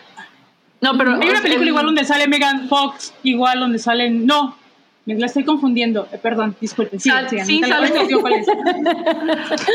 sí sale mojada de, de, un lago en Jennifer's Body la genial película de horror de Karin Kusama, pero el vestido y el momento que, por ejemplo, todo el mundo está tratando de imitar ahorita fue el vestido que usó Kim Kardashian en los este, trajes. Sí, fue, fue, la Met Gala de hace un par de años, ¿no? Fue la Met Gala, pero no me acuerdo si ah, el Met Gala del 2019. El que fue todo de látex. Sí, sí el, es el de látex con puras gotas de piedra. Ajá, sí. Espectacular. Y, y, pero según yo, esa la basó en una, en una chica Bond, ¿no? Sí, en Úrsula, creo que en Úrsula Andrés. Sí, justo. Eh, y Chicas, ese vestido... me dan un momento, les voy a interrumpir porque ya nos acaba de decir la producción que va a entrar la cortinilla. no,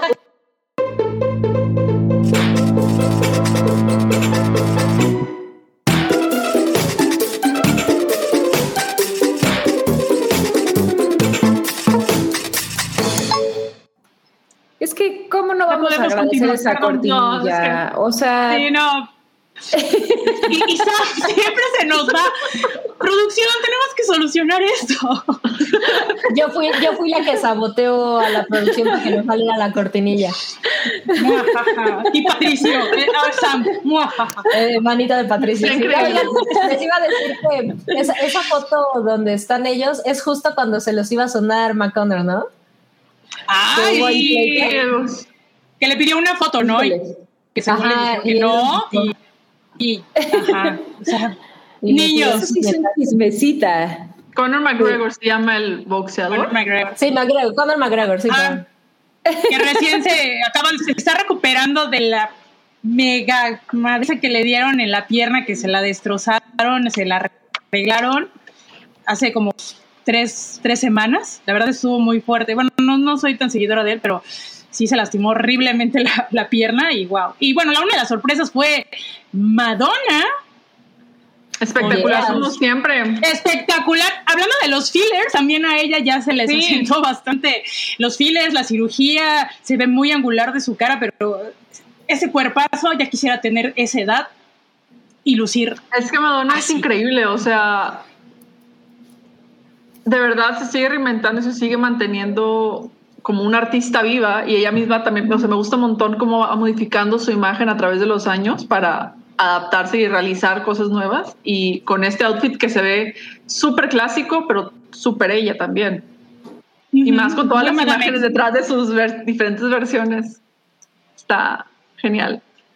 Al, final pues es como VMAs y piensas en, en, Madonna totalmente, ¿no? Sí, 100%, o sea, no puede estar. Dios de mi vida. Es throwback pues, a los 2000 Aquí nuestra representante generacional, Abril Lavigne. No, pues muy bien, o sea, que con un trajecito ahí como de, de colegiala o no sé qué es eso. no, a mí, a mí me recordó mucho la de Clubes. Sí, cañón. modernizado. De, Clueless, sí. Ajá, pero modernizado. pues es que es como que el patrón flannel de la cultura punk, que de hecho yo esperaba verlo más en el Met, pero de hecho estoy bien curioso porque hubo muchos looks que vi en, los VMAs que dije, ese hubiera estado bien cool para que en el, en el Met, en, el, Met por el tema, y muchos looks del Met que dije, no, pues es que esto era para los VMAs, o sea, se confundieron de de lugar. Se confundieron de, de, Red Carpet. A ver, por favor, Doja Cat. comentarios de, de, de, este look. ¿Por qué? O sea, no, Muy vanguardista. No, lo entiendo. Pero vanguardista, conceptual. ¿Qué, quiere decir? Tiene una silla en la cabeza, Doja Cat. O sea. Me, me, recuerda como el sombrero de Debo. ¿Ya, ¿Se acuerdan de, ese, de ese grupo? Sí, así, sí. Creo que es como que muy es, es, demasiado conceptual y después salió como con un traje de oruga. No sé si vieron esa, esas imágenes. Esa no la vi. igual todo el mundo así de qué onda con sus con sus trajes. Vamos, la cara lo dijo Sam, es un shock value y que es, es muy válido y me parece ahí está el outfit. Wow. Así como para la temporada de frío que se avecina Sí, esa está buena para, para, ver la tele. ¿eh? Sí. para ver la tele, pero yo siento también que tiene como que ciertas influencias africanas. Entonces, ah, por ahí puede, puede ser. ¿no? Eso sí. sí. se siente influencia como africana, como del Rey León de viscosos, pero sabrosos. Ándale, le va a llegar Pumba y se la va a comer. Este, es, este es el mejor look que, que se yo. Estamos ahí estaba, a Bernie Sanders con sus guantes. A Bernie Sanders. Sí, él estaba ahí sentado en la Met Gala. Eh, no lo, creo que no lo enfocaron, pero ahí estaba, estaba esperando a que él pudiera pasar, representando así. Pero ya vamos a hablar más adelante de la Met. La, silla. una, silla tenemos aquí en pantalla. Bueno, ¿qué les puedo yo decir? Pero estos fueron los VMAs. fueron los looks más. De hecho, hubo un look que me gustó mucho de Little Nas X que se llevó. Al que hizo. No, es que para los VMAs se llevó. Ah, pero es el que hizo tributo al de. a Prince. El morado. El morado, sí, el, el, traje morado que es así como que mitad traje, mitad vestido. Está muy, muy interesante. Y es un look muy, muy padre. O sea, que me gustó mucho por el hecho de cómo juega con, por un lado, con lo que se espera de un look queer, con un look así como que además, y que el hecho que usa el color lila, que igual ya lo estoy así como que sobreanalizando mucho porque Lavender, a los, a los, este, en los en años anteriores, en los 50, 60, cuando decías que alguien era Lavender, era decir que, ah, no, pues es que es gay de closet, es así de que... Entonces el hecho que saliera con un traje que cuestiona, o sea, que presenta lado de traje masculino y un vestido y el otro que sea una falda en lila, es, así como que, ah, mira, está jugando con... Yo no vi ese. Está bien padre. Está muy padre. Muchos, en muchos medios lo están ah, comparando que era un tributo al finado Prince, que me parece adecuado, aunque no es el tono de morado que usaba Prince. Ajá. Pero llega incluso eh, lo que se admira de Little Nas X es que pues en todos sus videos siempre tiene esa simbología a la temática de la comunidad LGBTI plus entonces se agradece muchísimo que tenga es, que esté aprovechando el spotlight para poder eh, dar a conocer y darle la importancia que merece estos temas. Así es. muy bien. Además el morado es bien bonito. Sí, es bueno. Ahora, ahora vamos al tema. Hoy nos vamos a transformar. Ahora de la hype nos vamos a poner a la hype Fashion Police. Por eso vengo yo así tan ataviada. Vamos a hablar de la Met Gala 2021. Que Porque este usted año. Radio escucha de la hype. el tema de In America, a Lexicon in Fashion. Parte relajo, les voy a parte uno, fue, un relajo porque, bueno, sí, la temática era hablar, bueno, que era exponer y alabar a, pues, a estos diseñadores emergentes eh, de Estados Unidos, que hay una infinidad muy buenos, pero hubo una confusión eh, eso me enteré hoy, en la red Carpet, porque a últimas dijeron, ok, sí, va a ser, de este, la temática es la moda americana, pero va a ser enfocado en la independencia de Estados Unidos. Y pues vimos que, pues todos, ajá, yo me quedé así de, wow, ¿qué, pedo? No, pues ¿Qué? así como que a última hora. momento, pues nadie va a entender, nadie, ya todos tienen Muy pocos, creo que muy pocos entendieron, eh, ahorita vamos a, analizar como quiera, es como el tema, los temas que se ponen en la, media gala, así como que han ido de lo más de cosas súper específicas a cada vez más abiertas, precisamente para que más personas puedan adaptarse y reinterpretar el tema. Pero ni así, ni así, ¿saben? Ni así, pero, ahorita el de el del que hicieron de la Iglesia Católica, que ya no me acuerdo cómo se llamaba específicamente, pero que era como tributo a, ese estuvo, estuvo espectacular. O sea, qué traje y te voy a nos vimos. Y te voy a decir una cosa, tengo una ex compañera de trabajo, tuvo la oportunidad de ver la exposición en Nueva York y me mandó unas fotos y yo, wow, o sea, es trajes tan espectaculares. Pero vamos a hacer referencia a las imágenes que estábamos viendo de que hay gente que no entendió la temática y en lugar de que fueran, pues, aprovechar al folclorismo, aprovechar a los colores, sacar su creatividad.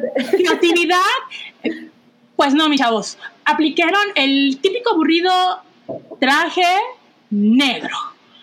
Aplicaron la de el güey que, que, lleva lentes conmigo a la fiesta de disfraces. Sí, ya. Ah, no, no, así, pero bueno. Así tenía eh, una amiga. No, pero se disfrazaba de pirata o de hippie. Y era el mismo, o sea, todos así como echándole un buen de ganas a su disfraz. Y ella se ponía de que una mascada y ya, era pirata o hippie. Es como. Así es. No, así está esto, ¿no? Bueno, le mando un saludo. Totalmente. sí, escuchando. y aquí el detalle. Ajá. De los que están ahí en la foto al único que podría defenderle y defender su este decisión de irse en traje negro. Es Adam Sandler. Eh, no. Adam Sandler. Tom Ford. No, a este. ¿Timote? No. Ah, se no. me fue el nombre. Le estoy viendo la. Es que, mira, este, a este Elliot Page. A Elliot Page, bueno, pero yo te voy a decir otra cosa. Otra persona que puedo yo defender porque realmente su ropa de caballero, su línea de caballero desde que estaba en Gucci es tiene un fitting, mis respetos, es Tom Ford. Tom Ford es el, el del señor de lentes con su trajecito y que él nada más viste a una persona en cualquier red carpet. No, él no presta vestuario a cualquiera. Y es el rumor de que hay mucha, muchas actrices que han comprado sus trajes porque el señor no las presta. Entonces, él fue el único que vistió Tom Ford, siendo Tom Ford. Y al de al lado tenemos a Zach Posen, que también es un diseñador, eh, pues era muy popular en los noventas y que ha vestido a muchas actrices de Hollywood. Y ahorita vistió a Debbie Harris, que igual él tiene ese look de, pues con el moño muy, muy setentero, muy a lo Studio 54. Eh, Pero pues ya los demás así es como que muy planos, la verdad. No, ya, aprovechen, ¿no? Pero, aprovechen que, sí, es lo que muchos decían. Una invitación ahí para, no sé, pues, pónganse como la, la mujer que se puso la silla en la cabeza, no sé.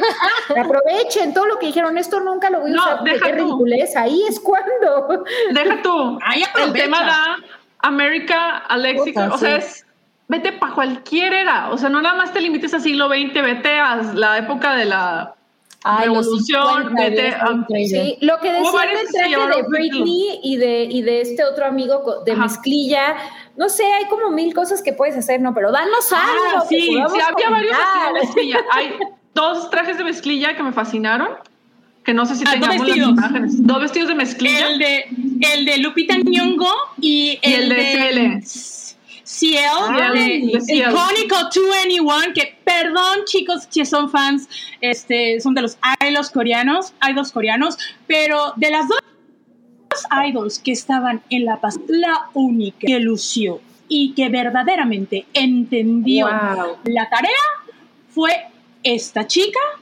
que mis respetos interpretó es con este abrigo de jeans que parece como si fueran unos trajes, eh, como si fueran unos pantalones, hicieron un abrigo y unos briefs blancos. Yo inmediatamente cuando vi los briefs blancos dije, es un pañal. No, es una referencia a Calvin Klein, a la publicidad de Calvin Klein, esos pantalones, a, los briefs blancos de que desde los 70, finales de 70s, 80 se popularizaron. Entonces, es como que a ese, es un tributo a Calvin Klein. Exactamente, la imagen que estamos viendo es a Lupita Nyong'o, que e, es ese, me recuerdo como dijo este, Oralia, ese traje de jeans a Britney Spears. Eso estuvo muy, muy, muy padre. No, pues muy bien. Eh, y el pelazo. y el pelazo. El, pelazo está basado en el, en el arte de una, este, de una artista negra que reinterpretaba los, este, el cabello de las mujeres negras. Entonces ella adaptó o sea, tomó de referencia a ese artista y cómo maneja, cómo presentaba el cabello y lo adaptó para que quedara de esa manera. Qué increíble. Está, muy, muy chido. Sí hubo varias, sí hubo varias.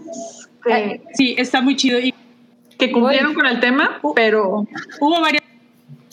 Sí, Otra que a, mí la mi favorita fue Emily Blunt. ¿Cuál fue? Em, Emily Blunt para mí fue divina pero, pero sí debo, debo admitir que fue muy conservadora. O sea, se veía mona, pero, pero hasta ahí, ¿no? O sea, no se veía nada. Se veía muy preciosa, pero creo que lo que mayor impactó y que todos nos quedamos en shock fue Billie Eilish. Ay, no sé si ustedes estén de acuerdo conmigo. Sí. No, ese vestidazo, así de. Ese vestidazo. Eh, a mí, eh, ¿qué hay más americano que Marilyn Monroe aunque el vestido que usó, que es un Oscar de la Renta, está inspirado en las Barbie Holiday. No sé si se acuerdan de esas muñecas de colección con el vestido pomposo, muy 50, que está muy inspirado. Si está usando, aunque es un diseñador latinoamericano, eh, Oscar de la Renta hizo toda su carrera en Estados Unidos. Entonces, es me pareció increíble, el tono le queda perfectamente bien y creo que es el color que ha estado usando eh, las sesiones fotográficas para promocionar su nuevo álbum. Entonces, me pareció eh, totalmente hermoso, se veía muy bien y su hermano iba de rojo.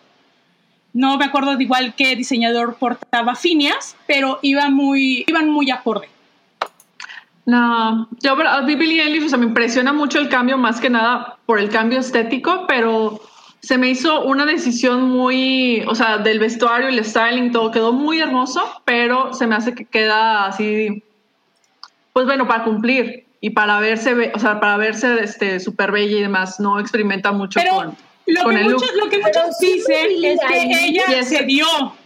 Ajá, es que ella se dio porque siempre la vemos con ropa holgada. Sí, no, y está, y por ejemplo, para los VMAs mm. se llevó un suéter negro, se llevó así como que en un, look así muy, este, de goth de, de goth en prepa, o sea, goth en, carrera que tiene así como que su, day in, pero exacto, o sea, aparte de lo que es así como que para mí es así como que la sorpresa, pues claro, se puede mostrar y puede reinventar su imagen y pues va a ser sorprendente porque la tenemos, porque la conocimos con unos looks, este, pues que no revelaban su figura, que eran más para buscar de que salirse de los cánones de belleza, y aquí la vemos 100% como el canon de belleza americano 1952, básicamente. Entonces eso es así como que se me hace que lo que impresiona y lo que es y lo que pues llama la atención, pero no es así como, a mí no me parece así como que súper wow. O sea, la verdad sí, hubo muchos otros el de Emily, Blunt creo que está inspirado en Heidi, en Heidi Lamar, creo que es en una foto de, de, una película de Heidi Lamar, me pareció también muy, muy bueno, muy old Hollywood. Ay, se me hace, se me hace preciosa ella. Creo que este tocado que trae en la cabeza de verdad es divino. Me, me, me, parece muy lindo. Entiendo que podría ser conservador, como para otras cosas que hemos visto, como justo recordando este outfit de Kim Kardashian toda mojada que dices, wow, pero este me parece que se ve muy, muy linda. No, se, ve, se ve angelical. quiero que me lo preste. No, vean nada más. O sea, ¿qué, ¿qué, es esa cosa tan. O sea, como que de ahí ya quiero salir. El tocado está precioso. Rainbow Bright o yo no sé, ¿no? yo, compraría diademas y las empezaran a hacer todas así, con distintos sí, Total, necesitamos traer esa, esa moda de vuelta. Totalmente, totalmente. Pero, pues yo creo que el, mayor impacto. Ah, esta, esta nos la mandó Rodo, es Jenny from the Village en, en, en el medio. Es ah, increíble. Ese, a mí me, ella trae un Ralph Lauren, eh, pero yo inmediatamente cuando vi las fotos que subió ella eh, previo a entrar a la pasarela dije, es como de los personajes de los chulos, de los pimps de los años 70, que se usaban las pieles y el sombrero y la pluma. ¿Qué hay más americano que eso de Nueva York? ¿no? Es totalmente representativo. Y además está usando a un diseñador eh, americano, que esa era la, la, idea y el concepto, ¿no? De, también este es el de. Ah, y este es el que decías, Nudul, de los, los Tiny Whiteys. Sí, está increíble. Y de hecho, este es de los vestidos que más me gustaron. O sea, de toda la. De toda, es esta poca madre, porque me encanta cómo toma el tema y lo busca hacer arte de una manera muy, muy chida. Y hace referencia a dos cosas icónicas americanas. Esa es, no, esa es un Alexander Wang. Ya, muy americano. Y o sea, la mezcla que hizo y cómo la túnica se le complementa, de, de verdad me parece lindísimo. ¿Qué, qué, qué forma de usar los calzones blancos? ahí, ahí aplica la de no, hombre, es que ya hasta el costal de papa se le ve bonito. Sí, totalmente. Ándale, así, total y absolutamente. Dice, dice Rodo por ahí que nos, que nos mandó. Ay, antes, rápido que pasemos este, que yo creo que es el, el que Estos son los buenos. También estos son los buenos. Dice, dice Rodo que el, que el que vimos de, de Jenny from the Village lo combinó con Lady Dimitrescu, perdón si lo pronuncio mal, siempre lo pronuncio mal, de Resident Evil, que es esta mujer gigantona que el internet está absolutamente obsesionado con ella. Eh, pero bueno, fue, fue un gran arte. También, eh, muchas gracias, Rodito. También me encanta como Jennifer López en su. Ah, besos. Este, también me encanta cómo Jennifer López con su outfit hace referencia a ella misma cuando fue icono al inicio de los 2000, entonces eso también me autorreferencial está increíble, no nada más. O sea, llegar a ese nivel. Ajá. Y, y este outfit que, o sea, yo por favor necesito que Oralia o, que alguien de aquí me lo explique, porque, o sea, yo cuando vi esto dije, qué payasa, o sea, de, de verdad, de verdad qué payasa, no, me encantan los memes de mi depresión, mi ansiedad, este, yo hablando con, ya hacen que está Kendall Jenner y, Kim Kardashian y dicen como yo hablando con el fantasma que se me aparece.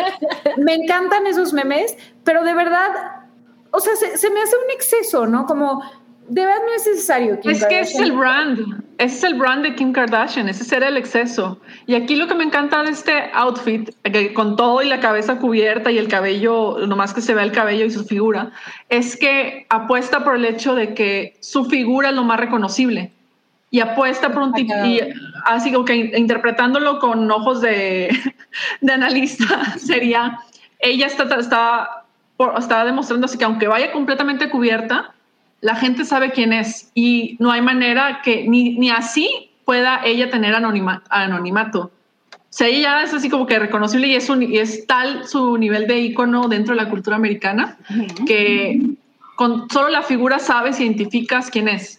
Por, por eso quería que me por otro lado y por otro lado tenga la cabeza cubierta aunque también tenga la cabeza cubierta por completo hacer que pues es que ya no voy ya no va a ser este anónima nunca más y también he, leído que está que fue así como que también es referencia a, su, a la última colección de su ex marido pero la verdad preferiría leerlo como de otra manera aparte porque pues no sé, no soy fan de su ex marido. Yo les, voy a explicar. Bueno, muchos, en muchos outlets de medios de moda, eh, pues ella está usando un Valenciaga, llega con una persona que todos decían, es Kanye, es Kanye. No, él llega con, la, con el director creativo de, de Valenciaga, Porton Valenciaga. Eh, muchos dicen, ay, es que está promocionando Donda, porque hizo un, lució un outfit muy parecido en la última presentación eh, del disco Pero ella dice, ¿qué es lo más americano que la gente usa en Estados Unidos? Una camiseta. Entonces, ella realmente no usa un vestido, es un vestido, pero realmente transformado en una camiseta. Sí. Eh, hay en un ángulo que, que se ve así, ¿no?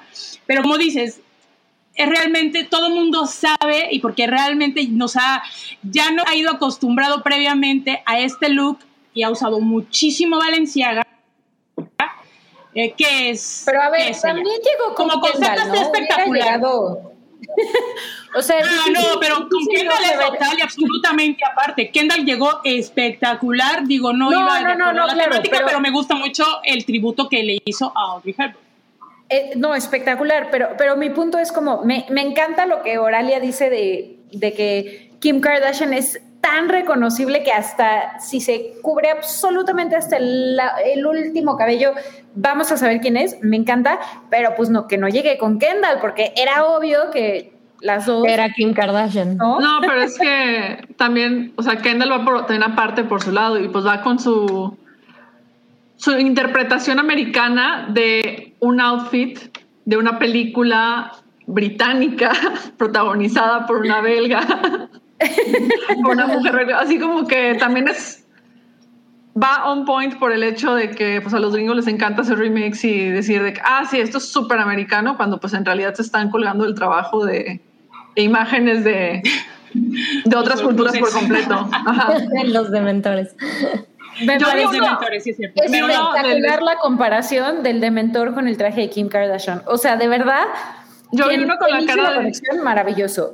Yo vi uno de, con, la, con la máscara del sin cara del viaje de Chihiro. Y familia. Claro, claro. 100%, 100%. No, es que los memes estuvieron y están, y van a seguir, ¿eh? Van a seguir on point. Y bueno, otro que estuvo bastante bueno, si nos ayuda, a Winter.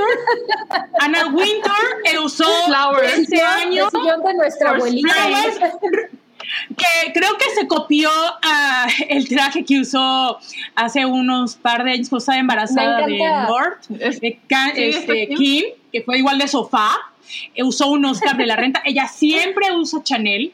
Ahora sí, pues hizo honor a, a la gala a un diseñador americano. Ay, pero súper chafa, ¿no? La, la, verdad. O sea, si eres la mujer en la que inspiraron al personaje de Meryl Streep para el Diablo Viste a la Moda, perdón, no te vayas con un. O sea, literal ella lo dice, de que flores para la primavera, este, qué, qué innovador, o sea, como en sarcasmo. Bueno, bueno, ¿quién soy yo para cuestionarla? Obviamente ella me pondría en mi lugar. Ella siempre es así. Ella. Eh, como Miranda Andy. Uno puede esperar. Eh, la extravagancia de esta editora de Vogue, que casi, casi es como la reina Isabel, tiene chingos de años y no sabemos cuándo se va a salir del puesto. Pero ella, ese es su estilo, nunca va a cambiar, es como que muy, muy sencilla. Pero obviamente es de miles de dólares que el trajecito que traje. No, y se ve muy bien. Lo que sea de cada quien se ve muy bien. No, también ese traje es, este, pues va dentro de todos los patrones florales que hay en la cultura americana, es así de... Sí, claro, de cortinas y yo, o sea, el, el pues, parece broma, pero en realidad es justo, o sea, es, es bien parte de la historia americana, claro. Y bueno, seguimos con otro, creo que es el ganador de los memes, que es Little Nas, Sí, ella está. Como el caballero del zodiaco, Citripio. Eh, yo pensé en el caballero del zodiaco. Yo pensé en la de Metrópolis, Amarilla de Metrópolis. y yo dije, no, es el caballero del zodiaco. Pero él tuvo tres cambios muy a la Lady Gaga. Él usó en representación de Lady Gaga que no fue. En representación que, la, de Lady Gaga que no fue. Es Igualipa, que también ya me dijeron que no fue por antivaxxer, casi me da un paro porque yo la amo, pero bueno. Pues así pasa a veces, amigos. A veces nuestros ídolos no, no, no, no toman las mejores decisiones. La snitch dorada, dice, dice Beth, 100%, ¿eh? este me encanta. Eso me fascina, claro. No, es, es, Está, está muy bueno. Estamos viendo un, para los que nos están escuchando, es un, perdón, es un meme de Kendall con Kim y se Kendall, soy yo, tengo, Tengo una pregunta. Ay, perdón, perdón, No, ¿qué pasó? Tengo una pregunta legítima. ¿Cómo, o sea, cómo ve y cómo respira? O sea, ¿de qué está hecha la tela? Porque, o sea, seguramente tiene un mecanismo que le funciona, pero a mí me da pues curiosidad. pues velo como un cubrebocas de cabeza completa. Pero en los ojos, ¿cómo ve? ¿Cómo ve? No, pero es como de gasa. ¿No? Es de gasa, o sea. Es como un tipo de gasa. No es tan. O sea, es se ve oscuro, pero pues es transparente, o sea, lo puedes ver. Híjole, pues difícil, ¿no? O sea, suena como que cómodo no se ve Pero también Kim es de las que sí se comprometen 100% a hacer un espectáculo y hacer Totalmente el look que tengan, aunque sea más dolor, aunque sea súper pinche doloroso y le cueste caminar y no se pueda sentar o no pueda tomar nada o ni ir al baño, no importa porque ella se compromete con el look 100%, que fue lo mismo con el vestido este, que usó en 2019. 17. ¿19? El, el de las botas. Ah, no, 19, 19, sí es cierto. El de las botas, ese, ese, era un corset que le estaba apretando absolutamente todo. O sea, probablemente la pobre no podía ni respirar, pero se comprometió con el look y a estar en la, la chinga, la pasarela y el, y el evento. Entonces, no, pues el show lo da, eso sí se lo, se lo damos 100%, a, a, otorgar. Sí. No, pues bueno, esos fueron los, los miren, nada más espectaculares que de verdad. Y de hecho, estuvo bien padre que esta Zendaya se fue con un vestido que hacía referencia a este vestido en Venecia y fue de que... Estuvo increíble. Zendaya también es de esas mujeres que dices, es que ¿de dónde es? O sea, ella no es de aquí, ¿no? Como es un sí, espectacular, o sea, y con ese collar aparte verde que traía, divino, wow. Wow. Pero Zendaya no fue al, a los Met este año. No, no fue. Hubo mucha ausencia pues, ah, de, famosos. Y esa es Kim Petras. Kim Petras. de... Está pues de caballo, ¿no? Yo creo que fue de, de, Kentucky, así del... De, ¿Cómo se llama? Ahí otra vez el floreadito. De las carreras de Kentucky. Exacto, el floreadito. Muy bien, ¿eh? Y está increíble también por, ahorita porque no sé si sepan el chisme, pero hay anti-vaxxers en Estados Unidos que están consumiendo medicina para caballo. Ay, Dios mío. Para combatir el COVID. Jesus. Entonces, y no van al hospital porque pues dicen que, en el hospital lo van a matar, pero están tomando medicina de caballo, al grado que ya en muchas veterinarias te tienen que, te piden identificación y comprobante de que tengas un caballo.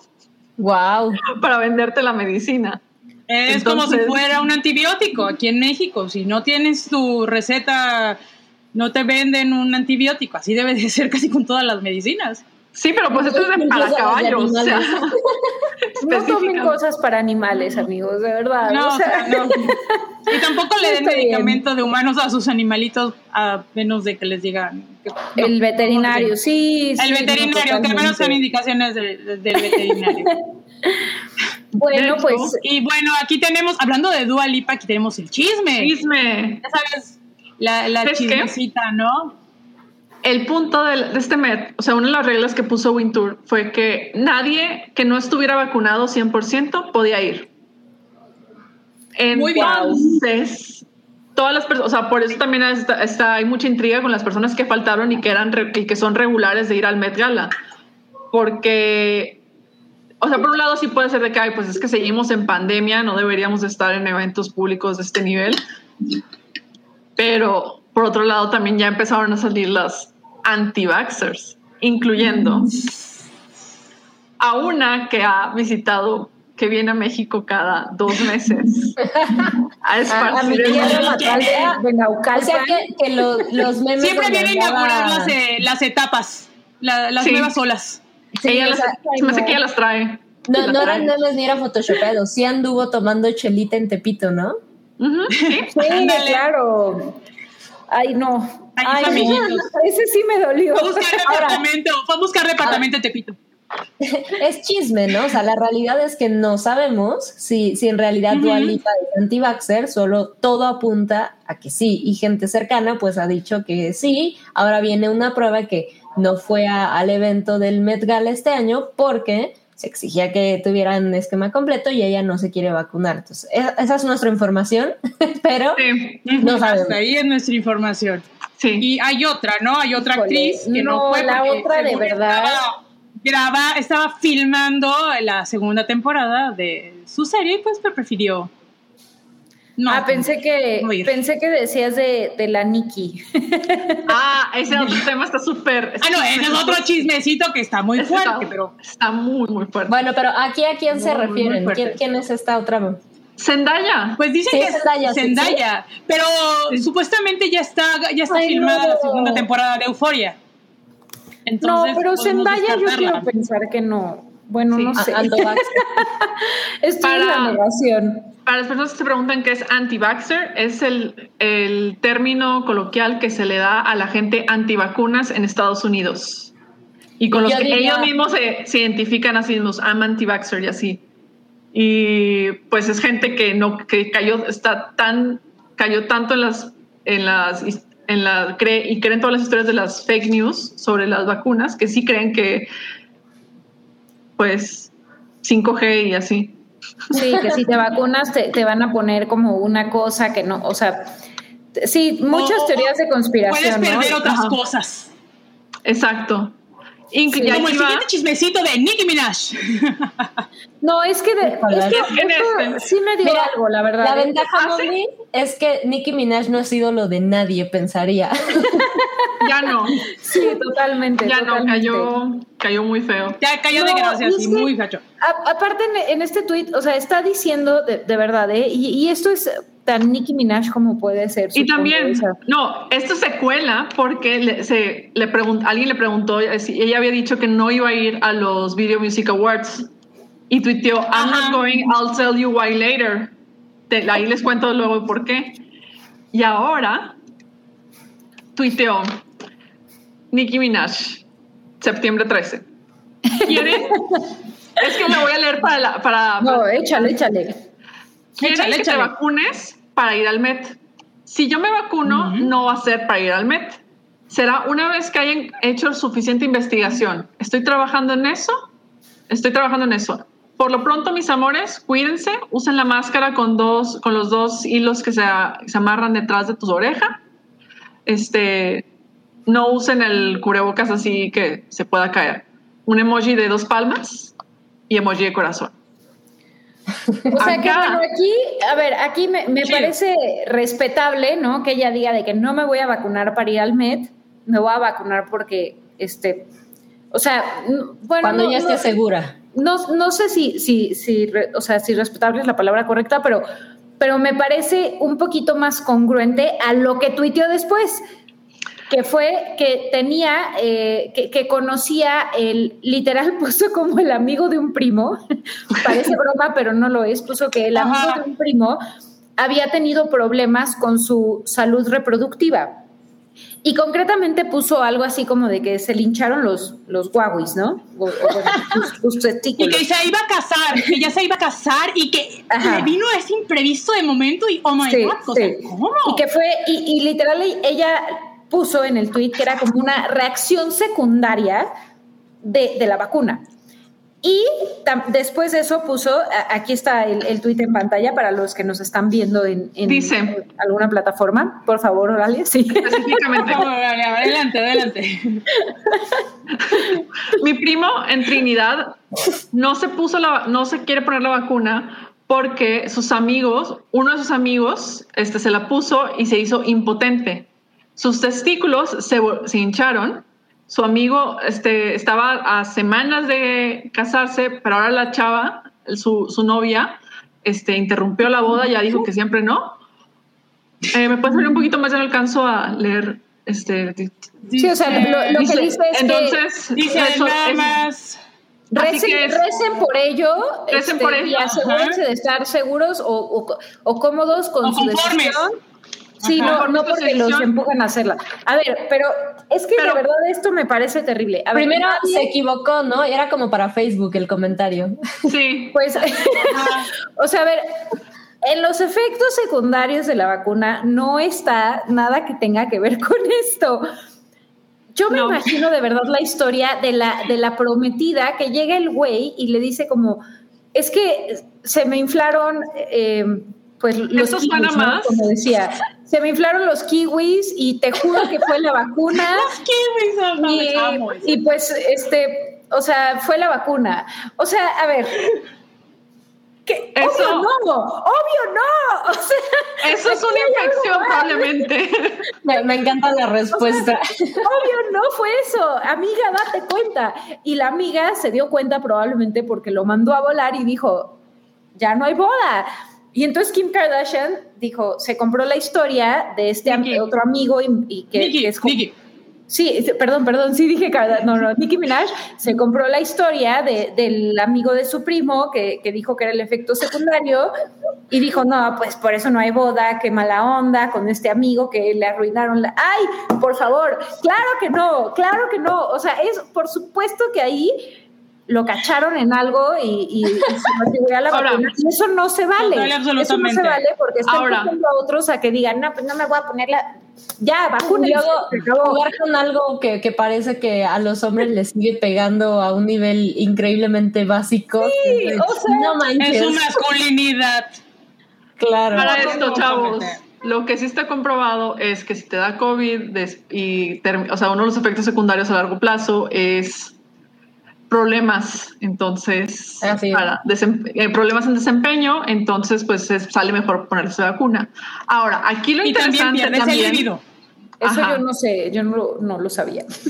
Ahora, sí, pierdes el libido.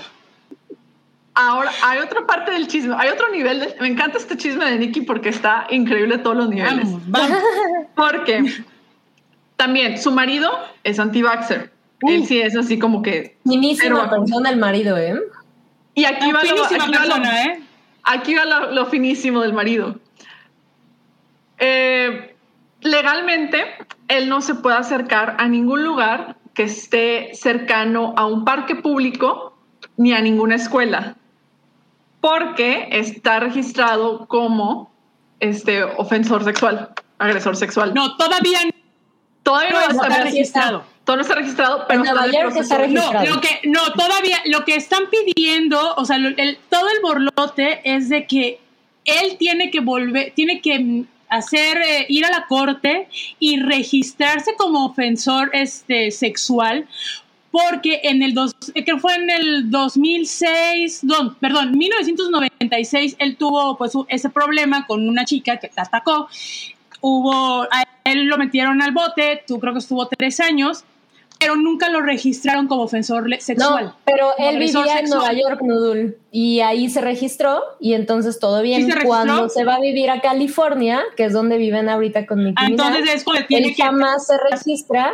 La, ley dice que no importa en qué estado vivas, en cualquier estado, porque es una base federal, te tienes que registrar. Lo detienen por una madre de tránsito y entonces de ahí viene el, oiga señor, usted no está registrado en la base como debería y ahora enfrenta hasta 10 años posibles de cárcel. Sí. Él, estuvo, e, esta, esta ofensa, o sea, para que también lo contextualicen, fue intento de violación a una chica de 16 años, o sea, tampoco es cualquier cosa. Ah, sí, o sea, fue hace como 20 años, más de 20 pero es intento de violación. Pero es algo muy, muy, muy grave. Claro. Entonces, aquí el punto es que Nikki prefirió quedar como posible anti-vaxxer a decir que pues quizá la razón real es porque pues no, pues quiere ir con el marido, pero el marido no se puede mover. Exacto.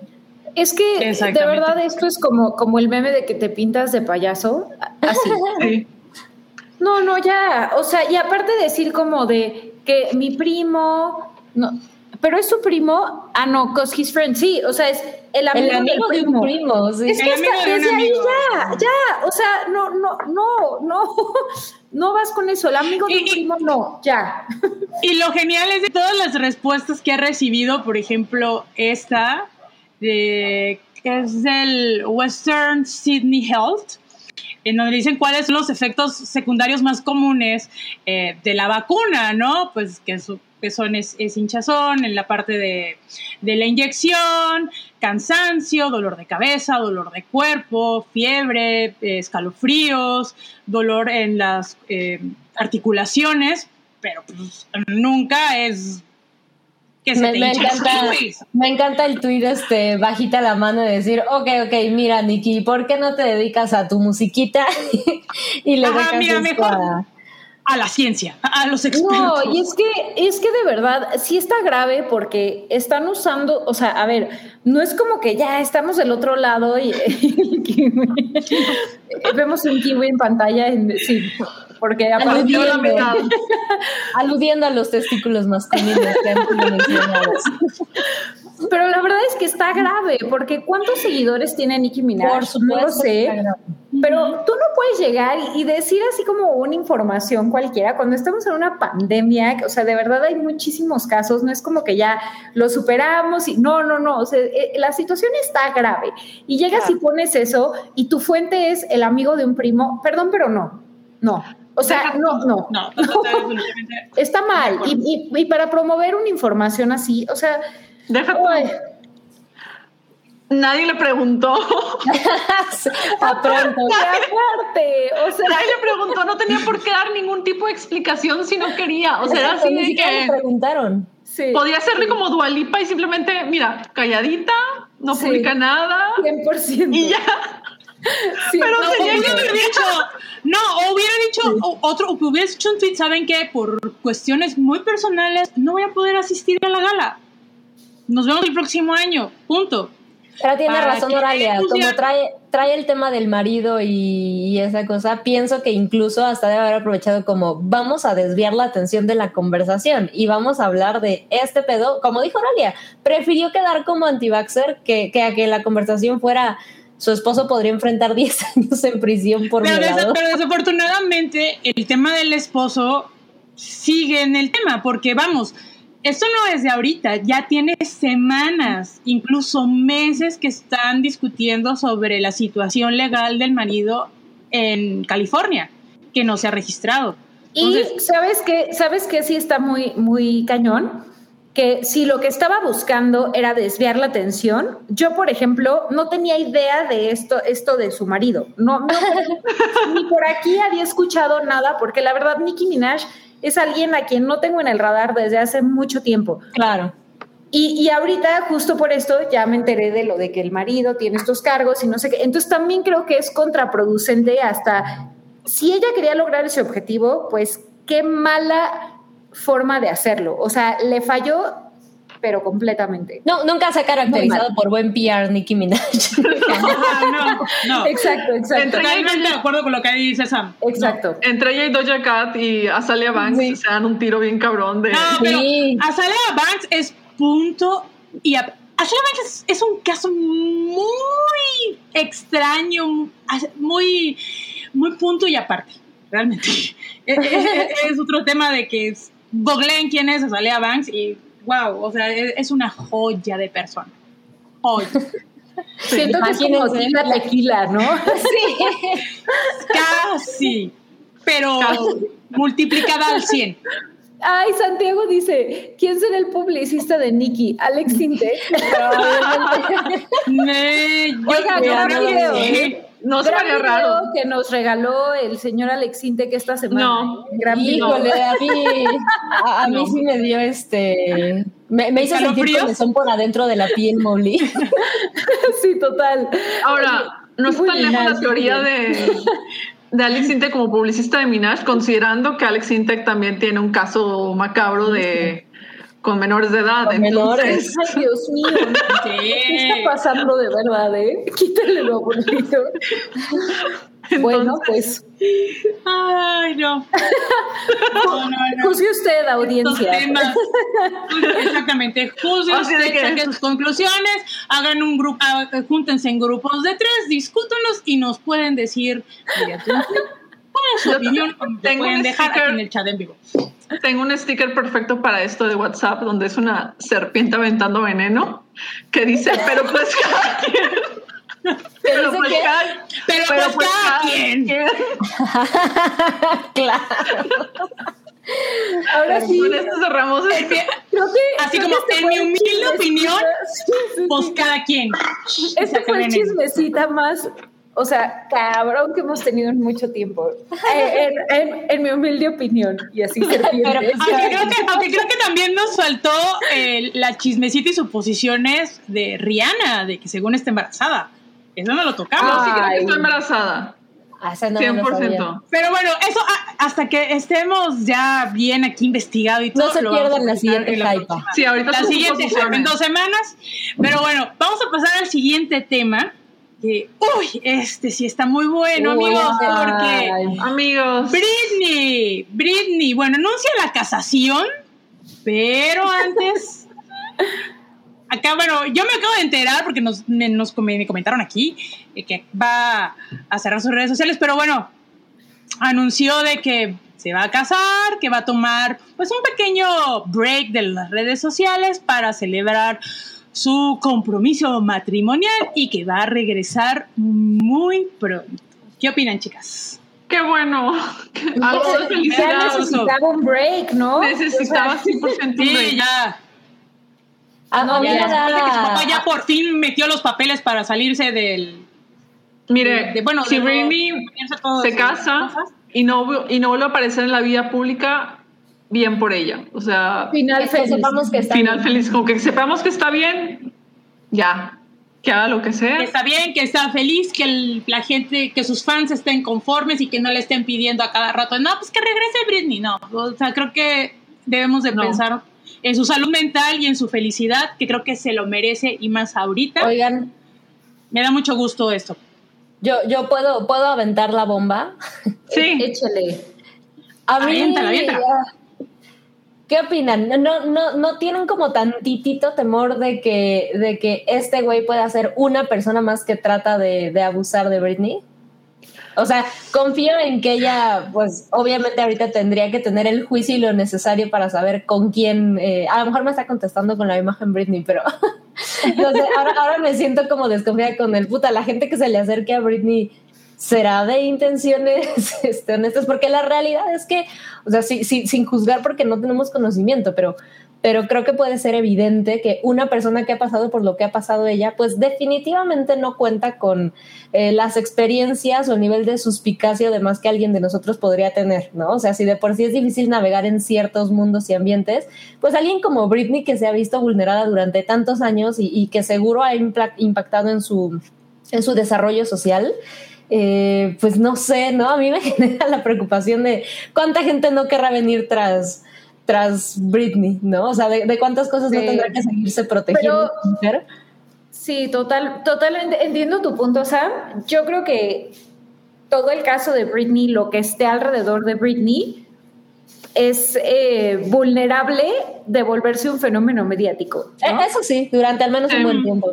O sea, desde el casamiento seguro va a haber personas que salgan y digan como, no, es que por supuesto que esto es una nueva... Eh, estrategia para, ya sabes, de que fue la historia de que no podía embarazarse porque estaba en, este, este, ¿cómo se llama? Em, con el DIU, obligado. Sí, sí, sí, o sea, como estaba bajo la custodia, ¿no? Este, Entonces no se podían embarazar y ahora ya se va a casar y ahora los hijos y entonces creo, creo que al final em, la, la verdad está como muy vulnerable todo lo que suceda alrededor de ella, de convertirse en una bomba para los paparazzis, para las revistas, para todo. Y la opinión pública. Sí, 100%. Entonces creo que este puede ser, 100% puede ser, pero igual que puede ser que también esto sea como otra estrategia, este, no lo sé, pero lo, creo que lo, lo, mejor que podemos hacer es dejarla en paz, ¿no? o sea, como hacerlo lo mejor. Sí, totalmente. Y que, sí, como, como dicen, ¿no? O sea, de que si ella de pronto ya no regresa a los escenarios, pues con todo el dolor de los fans, que sea lo mejor para ella.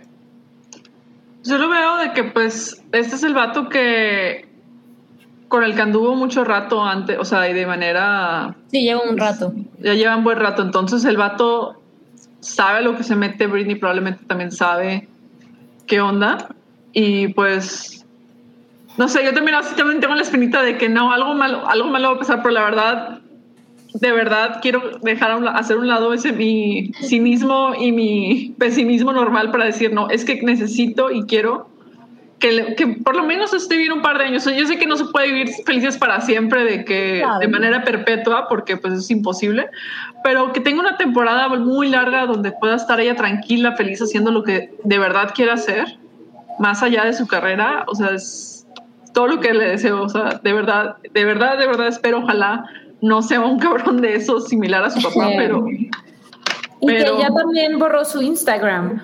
Sí. Y la verdad es que, a ver, creo que todos aquí hemos tenido ganas de un día desaparecer, ¿no? De como las redes sociales y, ya tantito silencio, ¿no? Porque es, o sea, bruma. Imagínense a alguien que tiene la atención que tiene Britney Spears, pues obviamente te hace sentir como que todo el tiempo tienes que postear cosas, que vas a postear algo y de pronto te van a comentar no sé cuántas personas, decirte si está bien, si está mal, si te ves mal, si o sea, la verdad, qué bien, qué bien que lo haya borrado. Y luego, o sea, bueno, puso esto de que, no sé si antes o después, pero puso esto de que se, va a dar como un break de, de las redes sociales y que luego va a regresar.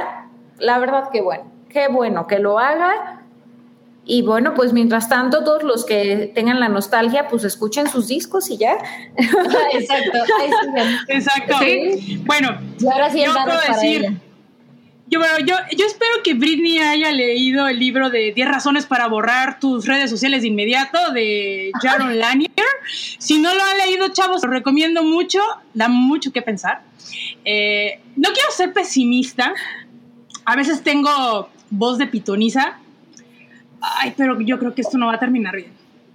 Ay, no, yo espero, no, yo, yo espero de corazón, por eso les digo, o sea, yo espero que no, eh, pero yo espero de corazón que le vaya súper bien. Se ve que este chavo la quiere, la procura, que creo que eso es lo importante en una relación. Eh, la ha protegido mucho y ha peleado y ha hablado por ella en, redes sociales por toda la situación que ha sufrido. Entonces yo le deseo lo mejor y si se puede desligar un año, dos años de las redes sociales porque realmente son muy nocivas y son muy, muy, muy malas, que lo haga que lo disfrute, que todo es, espero que todo esto de, eh, pues lo mediático que está haciendo el juicio, eh, pues le se baje tantito, que sea a favor de ella, que disfrute su vida, que disfrute su libertad y pues para adelante. Es lo que yo espero, pero no quiero ser pesimista, espero, eso fue madera. Que no sea yo diga. Por favor pero bueno, así son las cosas. Pero bueno, oigan. Albricias, Britney, albricias. Albricias. Oigan, tenemos tres superchats. Eh, hay uno que hay uno que, este, que es de Gerardo Terán. Nos dejó 200 pesitos. Gracias, Gerardo. Y nos dice unas chelas porque hoy me toca empezar el segundo turno escuchándolas. Eh, el turno ya ha empezado muy para Ti y un abrazo. Para ti y un abrazo. Un abrazo. y ojalá, ojalá hayas disfrutado este chismorrón que nos aventamos. sí. Chismorrón sabroso. El chismorrón sabroso. Tenemos otro super chat. Sam, ¿gustas leerlo? Claro que sí. Super Unknown nos deja 50 pesos. Muchas gracias. Y dice, sé que su gusto en general es por el cine turco. Pero, ¿podrían compartir por favor una película que consideren sea su gusto culposo? Híjole, yo tengo un montón, un montón que podría. A estas alturas, la verdad es que ya no le llamo culposo, pero sí, sí me gusta mucho cine que, a veces pienso que no. Justo una que he traído ganas de ver recientemente y, por eso es la que cuento, no porque sea como la más, pero mi marciano favorito, la película, la que está basada en la serie, puta, diciendo ya la voy a ver, la voy a ver el fin de semana. Y recuerdo que es una cosa súper infantil y boba, pero según yo, es grandiosa y divertidísima. Ya, ya les contaré, si, si la vuelvo a ver, les contaré qué tal funciona a los 30 contra los 10. Muy buena, ¿eh? Yo, yo recuerdo, ahorita que mencionaste esa, tengo una que, que, que, me gustaba mucho de chiquita que se llama Monkey Bone con Brendan Fraser. Uy, yo amaba Monkey Bone. Y, y, digo que es justo culposo porque mi mejor amigo me decía como, es que es horrible y la odiaba y siempre la criticaba un buen, pero a mí me parecía bastante simpática, que era como de un eh, dibujante o caricaturista que con una mano dibujaba cosas horribles y súper tenebrosas y con la mano derecha o viceversa, la verdad no, no recuerdo cuál de las dos era, pero dibujó de pronto esta caricatura o este personaje que era un changuito y se hace pues como tan popular como Box Bunny, haz de cuenta, ¿no? O Mickey Mouse. Eh, pero es como malvado. Entonces, como que empieza a hacerle travesuras, por así decirlo, en su vida. Y a mí me pareció muy divertida. Yo, yo mencionaría esa. Está cool, está cool. Ya, ya me sumaste otra Mobli, la voy a buscar también. de, de, la época de las cavernas. Total.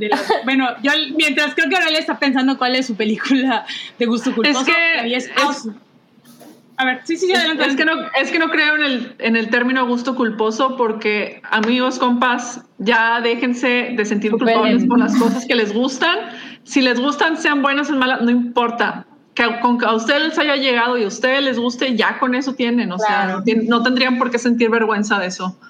Dicho esto, estoy pensando en cuál es, cuál sería algo y estoy batallando. Bueno, mientras Oralia piensa, yo les voy a decir, no es como que un gusto culposo porque a mí me encanta Austin Power, la trilogía. Yeah, es maravillosa. Amo, y el bailecito. Y lo que siempre nos, van a bajar el, podcast y no queremos eso. Entonces, amo, amo Austin Powers. Mike, Mike Myers es un genio. Yo me quedé esperando el, la cuarta película porque tenía de dónde cortar para la cuarta película. Pero cada vez que la ponen en la tele, les digo, yo como viendo películas. y si, la, si está, yo la veo. Amo, amo, absolutamente. Creo que es de esas joyas que lo admito. Como dice Oralia, si te gusta, vale gorro lo que los demás digan. Si te gusta, es lo importante. Y así es esto. Uy, Godzilla 2000. Ah, dale. Eso está buena. Soy bien fan de Godzilla del 99, 99, 98. Me gusta un chingo la de Van Helsing con este Hugh Jackman. Ay, es gran gusto culposo, Oralia. Está bien chida, está bien divertida. Está bien divertida. No hace sentido el Drácula es así como que rockstar de... Pero también tiene la mejor interpretación, o sea, la mejor interpretación en cines de Frankenstein que hay, o sea, desde que, que también por las razones que me fascina, Frankenstein es de mis libros favoritos, y el hecho de que te lo presenten como un ser pensante que lee, que lee ficción, que lee la Biblia y está así como que súper clavado con cosas filosóficas más allá de lo demás, sí le da un peso bien chido a la película. Y aparte está bien divertida, hay monstruos, o sea, vampiros explotan, está, están este, hombres lobos que nomás andan ahí de que no es Kate Winslet, es Kate Beckinsale con el corset súper apretado. Que Kate Beckinsale también en Underworld, otro gusto Ah, también está bien chida Underworld. Ah, son buenas las de Underworld, o sea, a lo menos están divertidas. Siempre me quise disfrazar en Halloween de ella y pues no, pues no. 2021 es el año, Mobley. 2021 es el año. 2021. Este ya tienes el pelo liso. Ahora o nunca. es correcto. Y a ver, Alfonso Evelyn Robles, deja 50 pesos. Muchas gracias, Alfonso. Tuve chamba y no pude verlas desde el inicio. Espero estén muy bien. Una duda, ¿reprobaron alguna materia? Saludos, Alfonso. Sí, sí. Yo, yo sí reprobé. Eh, en, el último, en el último semestre de la carrera, reprobé ay no, comunicación organizacional y es lo que quería yo hacer mi maestría, gracias. Pero el maestro era tan buena, buena onda. Eh, me, la, me la llevé extraordinario. Mis papás nunca supieron hasta creo que este año que les dije. Yo me la pagué. y así saqué 10 de 10. Sí, salí súper mal, no sé qué pasó en ese momento, pero sí, la, la libré, porque si no, sí me iban a ahorcar. Yo temo decirles que yo era la odiosa que no, no conozco el fracaso académico. Yo creo que lo permití. académico una vez. Y esto tiene que ver con lo que les comentaba la vez pasada que estuve en el hype. Estuve un año en Derecho. Eh, odié, la, odié estudiar esa carrera en la universidad donde estaba con, mis, con los compañeros. Igual y gente muy decente, muy cool. Este, quizás que hacen cosas extraordinarias, quizás no. este, era un nido de horrible este, de víboras, serpientes y demás cosas asquerosas. y ratas. Eran de hecho eran ratas muy grandes y descendientes de ratas muy grandes, entonces este no era el mejor ambiente y pues no me acoplaba tampoco en la carrera, tampoco era lo que yo quería estudiar, o sea, no me metí porque dije, ah, bueno, lol, mientras voy a estudiar algo que me vaya a dar de comer después. Así, o sea, esa fue mi mentalidad y dije, bueno, y no quiero estudiar una ingeniería, entonces, bueno, derecho. Pero fue, fue un año muy miserable, lo sufrí mucho y reprobé por primera vez en toda la vida Derecho Civil 2. No, Derecho Civil 1. Wow. Que también estaba. que no te gustaba. Ajá, y estaba súper, o sea, pesado también por el. Por el profesor que también era muy, o sea, tenía métodos académicos muy repetitivos cada vez que no, pues es que lean, ahí está todo, tienen que sabérselo, memorícenlo y demás. Ah, ya. Entonces. Odio ese tipo de maestros. Mejor que te mandan el libro y ya, ¿no? Sí, y entonces pues yo estaba deprimida, frustrada, enojada con todo, entonces fue así como que tampoco era el mejor este contexto social, este emocional como para estudiar derecho. Admiro mucho a las mujeres que sí se gradúan de derecho y son abogadas súper chingonas. Las admiro mucho porque sí está bien cabrón sobrevivir ese ambiente. Sí, sí está. Está muy cañón. Sí, está muy cabrón. Muchas gracias, Alfonso. Gracias por destapar esos recuerdos. yo, nada más una vez reprobé, aparte está en primaria, bien chiquita, una materia de ciencias, la verdad ni me acuerdo cuál era, pero porque se me olvidó una tarea que era, ya saben, como el 50% de la calificación, el proyecto. sí, se me olvidó por completo, o sea, así llegué y fue como, ¿cómo? Hoy era el trabajo y la maestra de que, pues sí, hoy es el trabajo, entonces pues ya reprobaste y no, ya te vas a... Y yo, ay, bueno, pues ya. Y esa vez reprobé, pero, pero en general era muy ñoña, entonces no tengo mucho que, decir, Alfonso. Ahí, se nota el nivel ñoñez que maneja la Jaime. Sí, total. Recuerden, los maestros chidos son los que en clase te dan una cátedra de cómo hacer agua loca. Porque yo, esa es una experiencia, ¿eh? la verdad. No me acuerdo qué materia pero A ver, les van a decir cómo hacer agua loca. Y yo, ah, ok, déjenme, saco mi libreta y apunto. Eso, me es muy importante. Eso, es, eso, es importante. Sí, son habilidades para la vida. Sí, claro, 100%. exactamente. Bye, Rodo. Tenemos otro super chat eh, Sam, si gustas leerlo, por favor. Sí, Orric nos deja 100 pesos, muchas gracias. Hola chicas, ustedes tienen su rutina de skincare, hagan de aboutskin.mx su proveedor de confianza y apoyen a un Hype Escucha y Patreon. Se los agradeceré mucho, un abrazo. Yo, yo ya le había echado un ojito, Rick, muchas gracias, pero sí está bien interesante. Échenle ahí un ojo a la página. Eh, Osric, eh, recuerdo que tengo idea que fue como en el hype también que ya le hicieron por ahí su mención y están chiditos los productos. Recuerden consumir local siempre.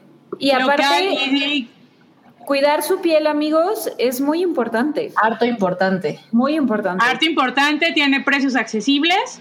Eh, pues, yo igual ya he estado checando algunas cosas, nada más que ahorita siempre se me atravesan otras, pero Ya había algunas cosas que en sí necesito, entonces por ahí voy a hacer un, un pedidillo. Si él tiene ahí en, algún, en alguna sección, ya ves que, eh, bueno, cuando hacen compras siempre tienen como una sección de comentarios. Ahí, si las tienes, te voy a decir, ah, soy Noodle de la Hypa.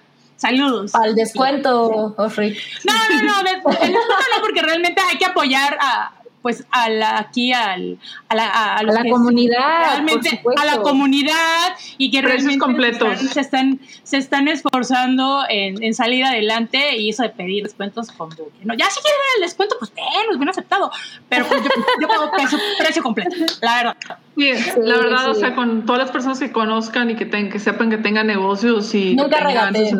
no regaten simplemente oye paguen lo completo y si tienen, por ejemplo, temporadas de descuento y así, pues aprovechen y pues compren más, o sea, compren mucho y más. Y háganles eh, publicidad con sus amigos y todo. Sí. Y bueno, si les gusta el producto, por supuesto, también compártanlo. Eso también, uno conoce muchas cosas muy buenas, ¿no? De recomendaciones. Sí. Exacto, sí. Habló la tía y tiene, muy, y tiene muy buenas marcas coreanas, ¿eh? Ultra recomendable. Tenemos otro super chat super chat. Ya, ya, ya, ya se me está subiendo.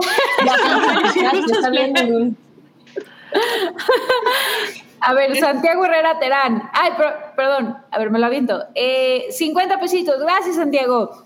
Cudos a mi fuente de chisma y ponzoña de confianza. Saludos a todos. Saludos, Santiago. Saludos. Hoy, estuvo particularmente eh, ponzoñoso. Chisme, sí, sí, sí. Lo meritaba. ya teníamos rato de no sacar así la limita de uñas, el tecito, para pero es que por esos tweets, ¿cómo no va a comentar el chisme? exacto, exacto. No, pues es que vamos, se ponen, lo que a mí me, me, parece increíble es que hasta se ponen de pechito para que la gente hable de ellos. Creo que eso también es una estrategia de publicidad. No hay ni mala ni buena publicidad, toda es va direccionada a promocionar. Ahí está. Yo dando mi opinión. Excelente. Tengo, es, es, la imagen que tengo como sticker. Tengo esa imagen como sticker, pero dice de, pero pues cada quien. el, remate está chido, el remate está chido. Así nosotros hablando de, del outfit de Kim Kardashian hoy. no, del de, Kim, del de Nicki. El de, bueno, no, bueno, es que ahí, o sea, ya es como otro nivel. Ahí Pero mira, yo estoy esperando que Nicki Minaj suba a un tweet poniendo el vestuario que iba a usar para la Met Gala. Eso hubiera estado increíble, pero creo que quedó como estúpida como anti pero pues ya sabemos la historia. O sea, es que nunca vuelvo a escuchar Tusa, de verdad. Ya, para mí se acabó. ¿Saben qué estaría bien chido? Hablando así como que de personalidades que todo el mundo asume que están locas y así de que... Imagínense que Azalia Banks sí esté vacunada. Híjole, estaría poca madre.